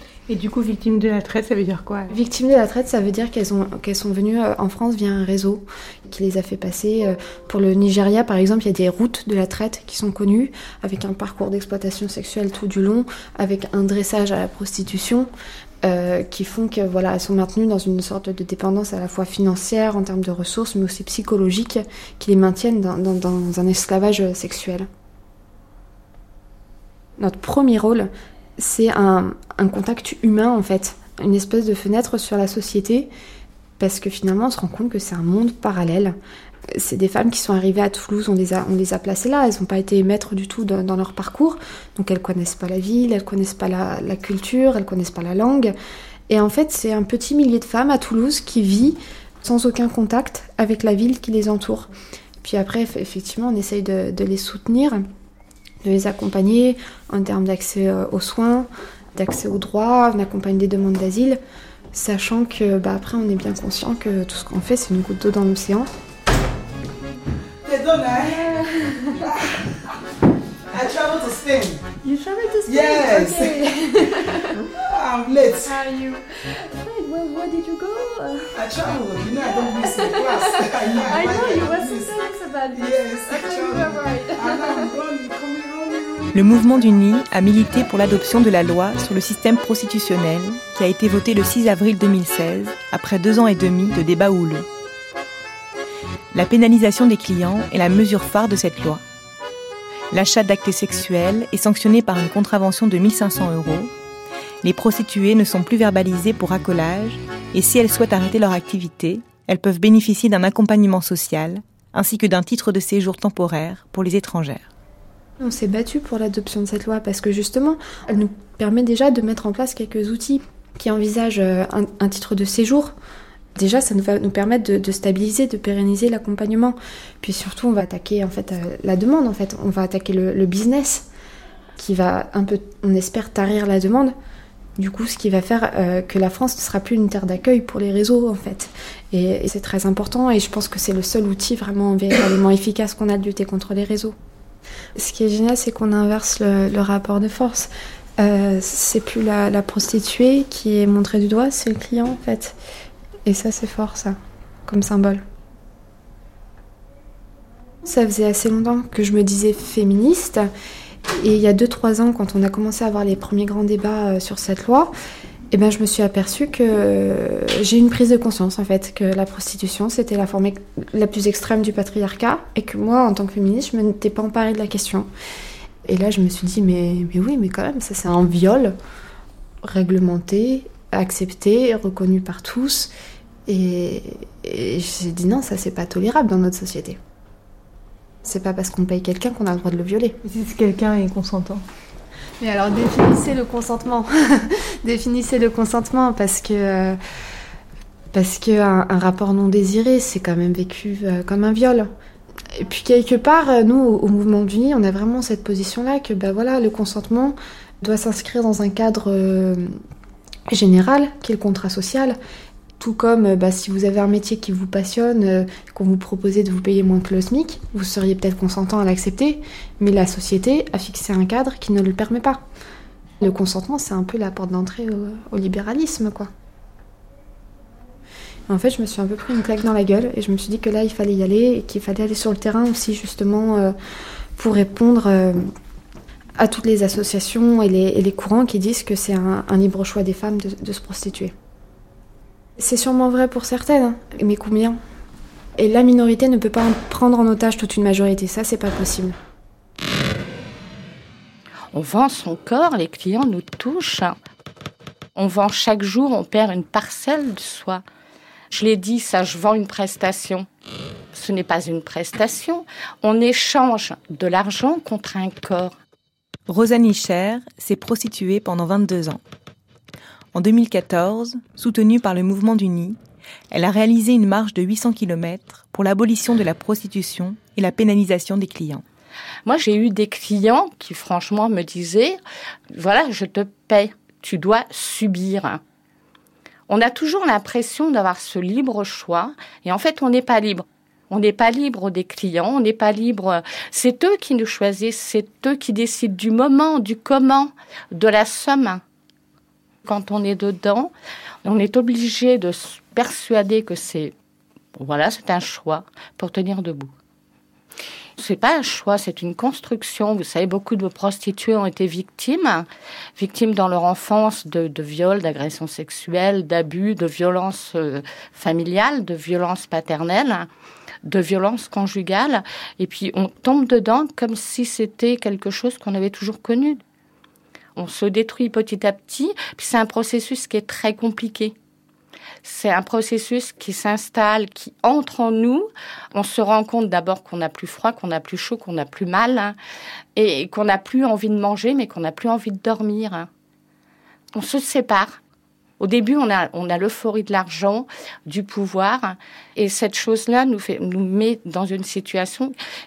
Ça s'inverse à un moment, et euh, on se retrouve complètement détruite.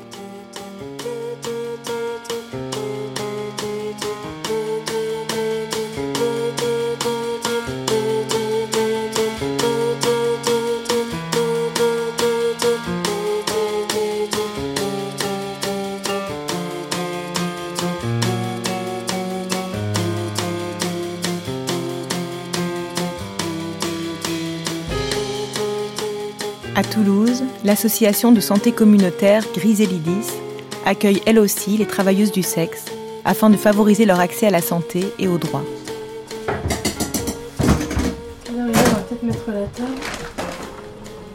L'équipe et le conseil d'administration sont composés pour moitié de personnes exerçant le travail du sexe. Une fois par mois, on essaie d'organiser un repas collectif à l'association.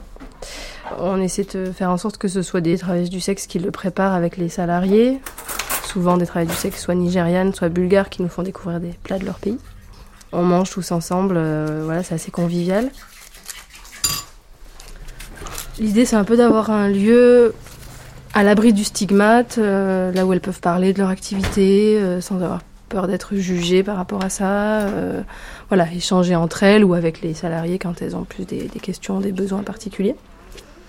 Après, les personnes viennent ici euh, beaucoup tout simplement pour chercher des préservatifs, par exemple, mais aussi euh, boire un café, euh, aller sur Internet, avoir accès à la bibliothèque. En tant que féministe, moi je trouve ça important de se battre avec les personnes concernées et pas à leur place. Salut Maria. Ça va hein Ça va dit quoi ce que- Oh. Bonjour, ça va hein Bonjour. Bon appétit à tout le monde. Bon appétit tout le monde. Julie est directrice de l'association. Elle s'était opposée à l'adoption de la loi pénalisant les clients. Bah, la prostitution, euh, nous on la voit plus clairement comme un travail. En fait, c'est leur gagne-pain, quoi. C'est leur activité professionnelle. euh, c'est une activité que pour beaucoup elles pratiquent depuis longtemps. Par choix au début, pendant, après. euh, après, la question du choix, elle est. euh, pour nous, c'est un peu une fausse question. Parce que finalement, euh, dans cette société, on a tous besoin de gagner notre vie et on, est tous un peu contraints à travailler. Donc la question du choix, c'est. C'est pas vraiment une question qui nous intéresse en fait. Mais voilà, c'est leur activité professionnelle. Avec cet argent, elles font vivre souvent, bien sûr, elles-mêmes, mais aussi toute une famille, leurs enfants, ici ou dans leur pays d'origine. Il ne s'agit pas de, revendiquer euh, le travail du sexe comme un travail comme les autres. Il s'agit de comprendre que dans la vie de beaucoup de femmes, euh, échanger euh, de l'argent contre des services sexuels, c'est ce qu'elles font et c'est ce qui leur permet de survivre et de vivre. La notion de travail, elle permet aussi de comprendre qu'on parle de conditions de travail et de bonnes ou mauvaises conditions de travail. Et, et aujourd'hui, par exemple, le syndicat du travail sexuel, il se bat sur ces questions-là. De dire que justement, se battre contre des lois ré- répressives, c'est se battre contre des mauvaises conditions de travail. J'aimerais bien savoir euh, par rapport à la loi, par rapport à euh, qu'on doit travailler euh, plus tranquillement parce qu'on on n'a pas assez de travail euh, par rapport à cette nouvelle loi qui s'en mise. Franchement, on a galère pour travailler. Dans la nuit, si tu fais une ou deux plantes, c'est déjà quelque chose. C'est vraiment difficile. Et gens, mes clients habitués, ils viennent et toujours ils ont peur de s'arrêter. Et voilà. Et je ne sais pas comment on va faire en fait. J'aimerais bien m'apporter au monsieur Hollande qui, qui on l'a dit s'il vous plaît, changer la loi, qu'on est aussi des êtres humains et qui voilà, qu'on fasse quelque chose qui se peut aider quoi. Да, не ми каза какво да говоря, че няма работа, че не мога да говоря на френски говори. Че няма работа, че полицайите не са прави да не спират от работа. Какво ще ядеме? Гладни сме, жадни. Elle dit le, c'est, pas bien par rapport à la loi aussi. elle se plaint. Elle dit on, a mort de faim, on n'arrive pas à payer l'hôtel. Да не спират, да не спират нищо, да пускат на народа, да не сме някой, който, който да, да не сме кучета, да пускат народа да живее спокойно да живее. En fait, Megedi, euh, nous ne sommes pas des chiens. on n'est pas chiens, voilà. Et euh, on s'amuse, on abuse avec nous, on fait n'importe quoi avec nous. Нека да живееме нормално, И он- защото ние сме Voilà. си наш, наш, нашия живот, нашата плът. Normalement, comme tout le monde. Jusqu'à il y a encore deux semaines, le racolage même passif était pénalisé. Bon, aujourd'hui, c'est plus elle, c'est les clients. Mais en fait, euh, nous, on sait que ça va être la même chose parce que les policiers, ils vont être sur le territoire de la prostitution pour attraper les clients et donc elles vont être encore et toujours hyper contrôlées, euh, toujours au contact euh, des policiers. De toute façon, elles seront amenées au commissariat pour témoigner contre leur- leurs clients. Beaucoup de prostituées sont plutôt en galère, ont du mal à boucler les fins de mois. Euh, certaines voudraient éventuellement euh, exercer une autre activité professionnelle, mais en tout cas aucune euh, n'a jamais demandé la pénalisation de leurs clients. Donc là, la loi vient de passer, on a très très peur des conséquences, les clients sont de plus en plus rares, donc nous on a des femmes qui viennent à l'association, qui sont de plus en plus précaires. et pour autant, face à ça, nous on n'a pas grand chose à leur proposer. On reçoit beaucoup de femmes migrantes qui n'ont pas de papier, qui n'ont pas de possibilité de travailler légalement.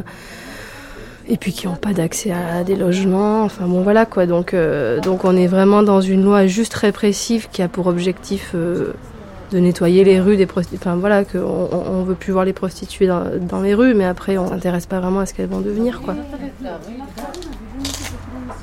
Avec la pénalisation des clients, les bons clients entre guillemets, les personnes qui, avec qui ça se passe bien, avec qui il n'y a pas de soucis, eux en général ont peur de la répression, etc. et ne viennent plus. Par contre, il ne reste plus que sur le terrain euh, des malades, des agresseurs, euh, des petits délinquants qui viennent s'amuser, euh, violenter, voler. Et elles, face à ça, elles ont moins le choix du client et elles sont plus contraintes d'aller avec des clients où elles sont pas sûres quoi, que ça va bien se passer et tout ça.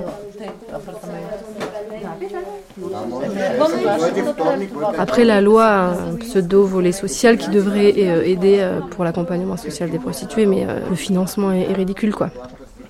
En théorie, il devrait avoir une petite allocation pour certaines, pour certaines, et elles seront triées sur le volet par la préfecture. Un titre de séjour précaire, éventuellement renouvelable. Mais bon, voilà, nous on sait sur le terrain que déjà ça va concerner une toute petite minorité de personnes parce que les budgets sont bien trop insuffisants. Et puis que de toute façon, euh, le marché de l'emploi, il est, il est bouché. Enfin, c'est très compliqué, quoi. Et après, ce qu'on reproche tout simplement à cette loi, c'est juste qu'elle a été faite sans réelle consultation des premières concernées. Et c'est toujours comme ça que ça se passe. Bon, les difficultés pour nous, les travailleuses du sexe en ce moment-là, c'est surtout cette nouvelle loi, quoi, la loi pénalisation des clients. Il faut savoir, tous ces gens qui ont voté cette loi-là et qui sont pour cette loi, que la prostitution ne arrêtera pas jamais. Ça, c'est, ça, va pas, va pas disparaître comme ça. C'est pas cette loi-là que elle va nous faire enfouir ou je sais pas quoi. On va pas renoncer comme ça. On veut dire on est là depuis toujours. Ça arrivait qu'on travaillait bien avant, là ça, ça arrive. Il y en a des soirs où on part au travail, on se prépare, on se fait joli, on rentre à zéro. On va être forcé de nous cacher plus avec cette loi. Donc forcément on va être plus en danger. Ça va arriver qu'on va partir avec un client, je ne sais pas à quelle distance. Parce que là déjà, des filles, ils ont commencé à aller dans des endroits où c'est vraiment n'importe quoi, mais vraiment n'importe quoi. Très loin, quoi. Très loin, Les à filles, partir de de plus en le- plus loin, quoi, Oui, presque à bon. l'extérieur de la ville. D'habitude, euh, bon, voilà, l'extérieur de la ville, oui, c'est ça. Pour nous, c'est un travail que on le fait toute seule. On est des grandes personnes, je veux dire, on est des personnes majeures. On a choisi de faire ça.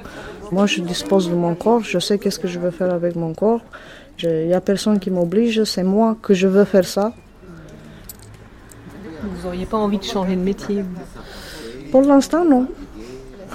je suis bien comme ça. Écoutez, on ne sait jamais dans la vie, les choses, ça arrive, quoi. Je vais sur le principe, il faut jamais dire jamais.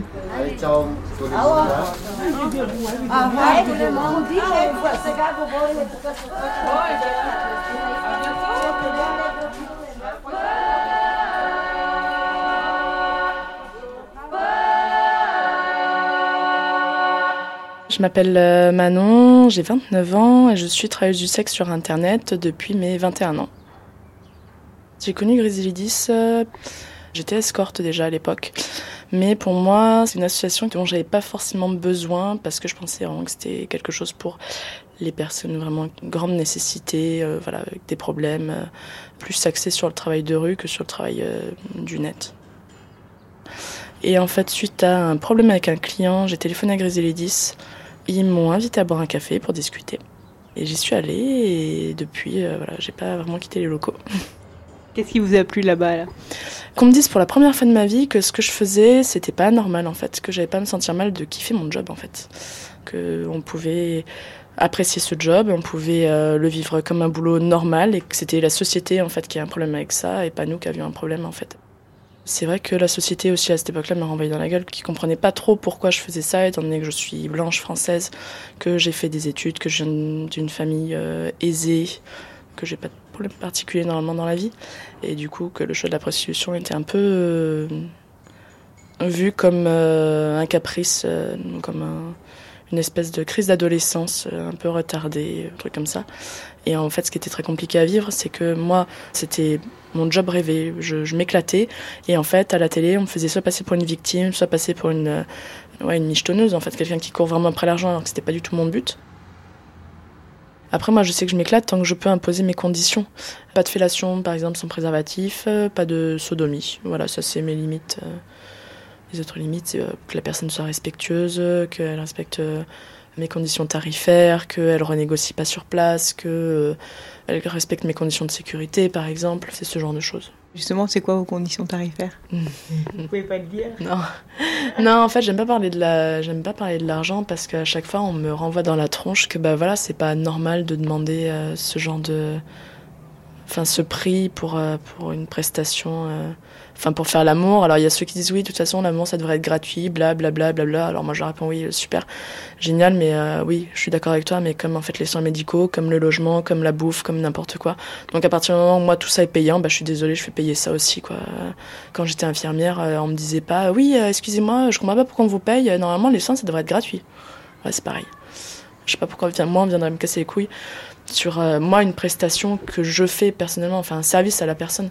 Du coup, je pense aussi aux, aux femmes qui sont victimes de traite, par exemple, qui sont obligées de se prostituer, qui n'ont pas choisi, euh, qui sont obligées de se prostituer pour rembourser des passeurs, des... elles n'ont pas du tout la même réalité de la prostitution que la vôtre. Pour les femmes qui sont victimes de la traite, c'est autre chose. Mais sauf que euh, on est toutes mises dans le même panier. Donc à partir du moment où ils comprennent pas qu'il y a plusieurs formes de prostitution et qu'on n'est pas toutes des victimes, bah on va pas s'intéresser aux principales victimes. Donc nous mettre toutes dans le même panier, c'est nous, on doit tout le temps lutter en disant mais non, en fait il y a plusieurs formes de prostitution, comme dans tous les boulots. Du coup, qu'est-ce qu'on fait pour ces femmes en fait? On leur donne quoi comme en fait euh, autre possibilité? Enfin, il y en a pas à partir du moment où euh, donc elles doivent dénoncer. Si elles dénoncent, elles ont peut-être un titre de séjour de six mois, de euh, voilà. Et donc en six mois, elles sont censées apprendre le français, avoir des papiers, s'insérer dans la société. C'est impossible, on le sait très bien. Et sortir de la précarité. Elles vont avoir une prime de 300 balles. Qu'est-ce que vous voulez faire avec 300 balles? Il n'y a aucune logique en fait aux lois qui sont faites. S'ils nous disent toutes victimes, ça sort aucune victime en fait de la prostitution. Ils prennent le truc à l'envers. Si on nous disait demain, euh, bah écoutez, on va augmenter les salaires des femmes, on va faire attention à ce que les euh, pensions alimentaires soient respectées, on va mettre plus de bourses pour les études, pour les mères célibataires, on va mettre plus d'aide par exemple. Enfin tous les trucs comme ça. Et que pour les migrantes, euh, bah, accès aux papiers, voilà, tout ça, bah ouais, il y aura sûrement une diminution de la prostitution, quoi.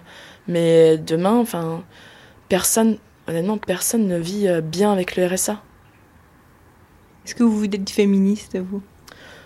Bah évidemment. Le féminisme, pour vous, n'est pas compatible avec le fait de vendre euh, votre corps? Alors, vends pas mon corps déjà parce que je suis encore là. mon corps est là face à vous. Euh, non, vends pas mon corps. Je peux avoir une prestation. C'est comme quand j'étais infirmière. J'ai jamais vendu mon corps. hein. J'ai vendu une prestation aussi. J'ai fait des piqûres, j'ai fait des soins. Alors oui, en tant qu'infirmière aussi, j'ai lavé des bites, nettoyé des culs, j'ai enfoncé des sondes. Donc euh, voilà, il y a une grosse différence. J'ai pas fait l'amour. Donc infirmière respectable, pute pas respectable. Alors qu'on traite les mêmes parties. Mais euh, non, non, non, je vois une prestation, c'est du temps passé avec une personne et euh, c'est pas vendre mon corps parce que mon corps il m'appartient encore en fait.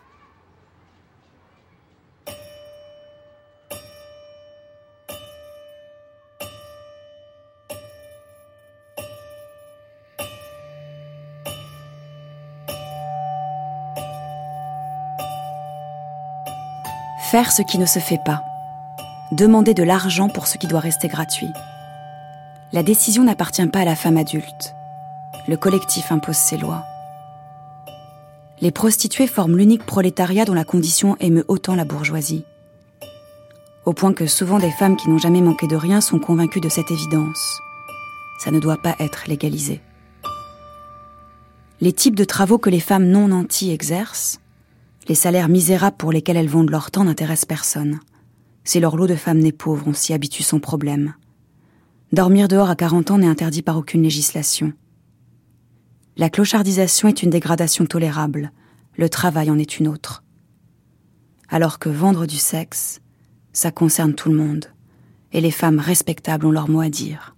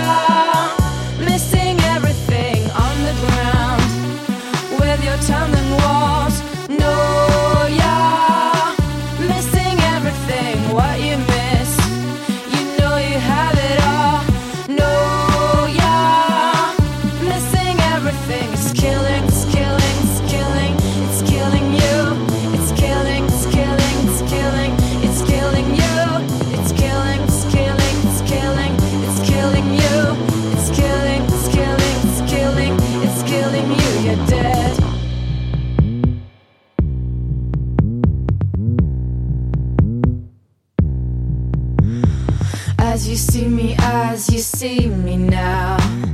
All my guns are all my guns are down. The walls around me all came tumbling down. I am here with you. Grande traversée. Women's Power, les nouveaux féminismes. Une émission de Charlotte Bien-Aimée et Annabelle Brouard. Texte, Peau, de Dorothy Allison. Boys, Boys, Boys, de Joyce Ormand. King Kong Theory, de Virginie Despentes.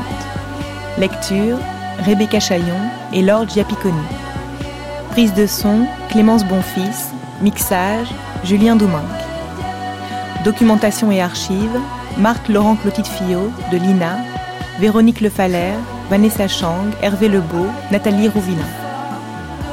Merci à Natacha Chetkouti-Osorowitz, à Laure, Anne, Sonia, Dal, Julie, Zita et aux travailleuses du sexe rencontrées pour l'émission.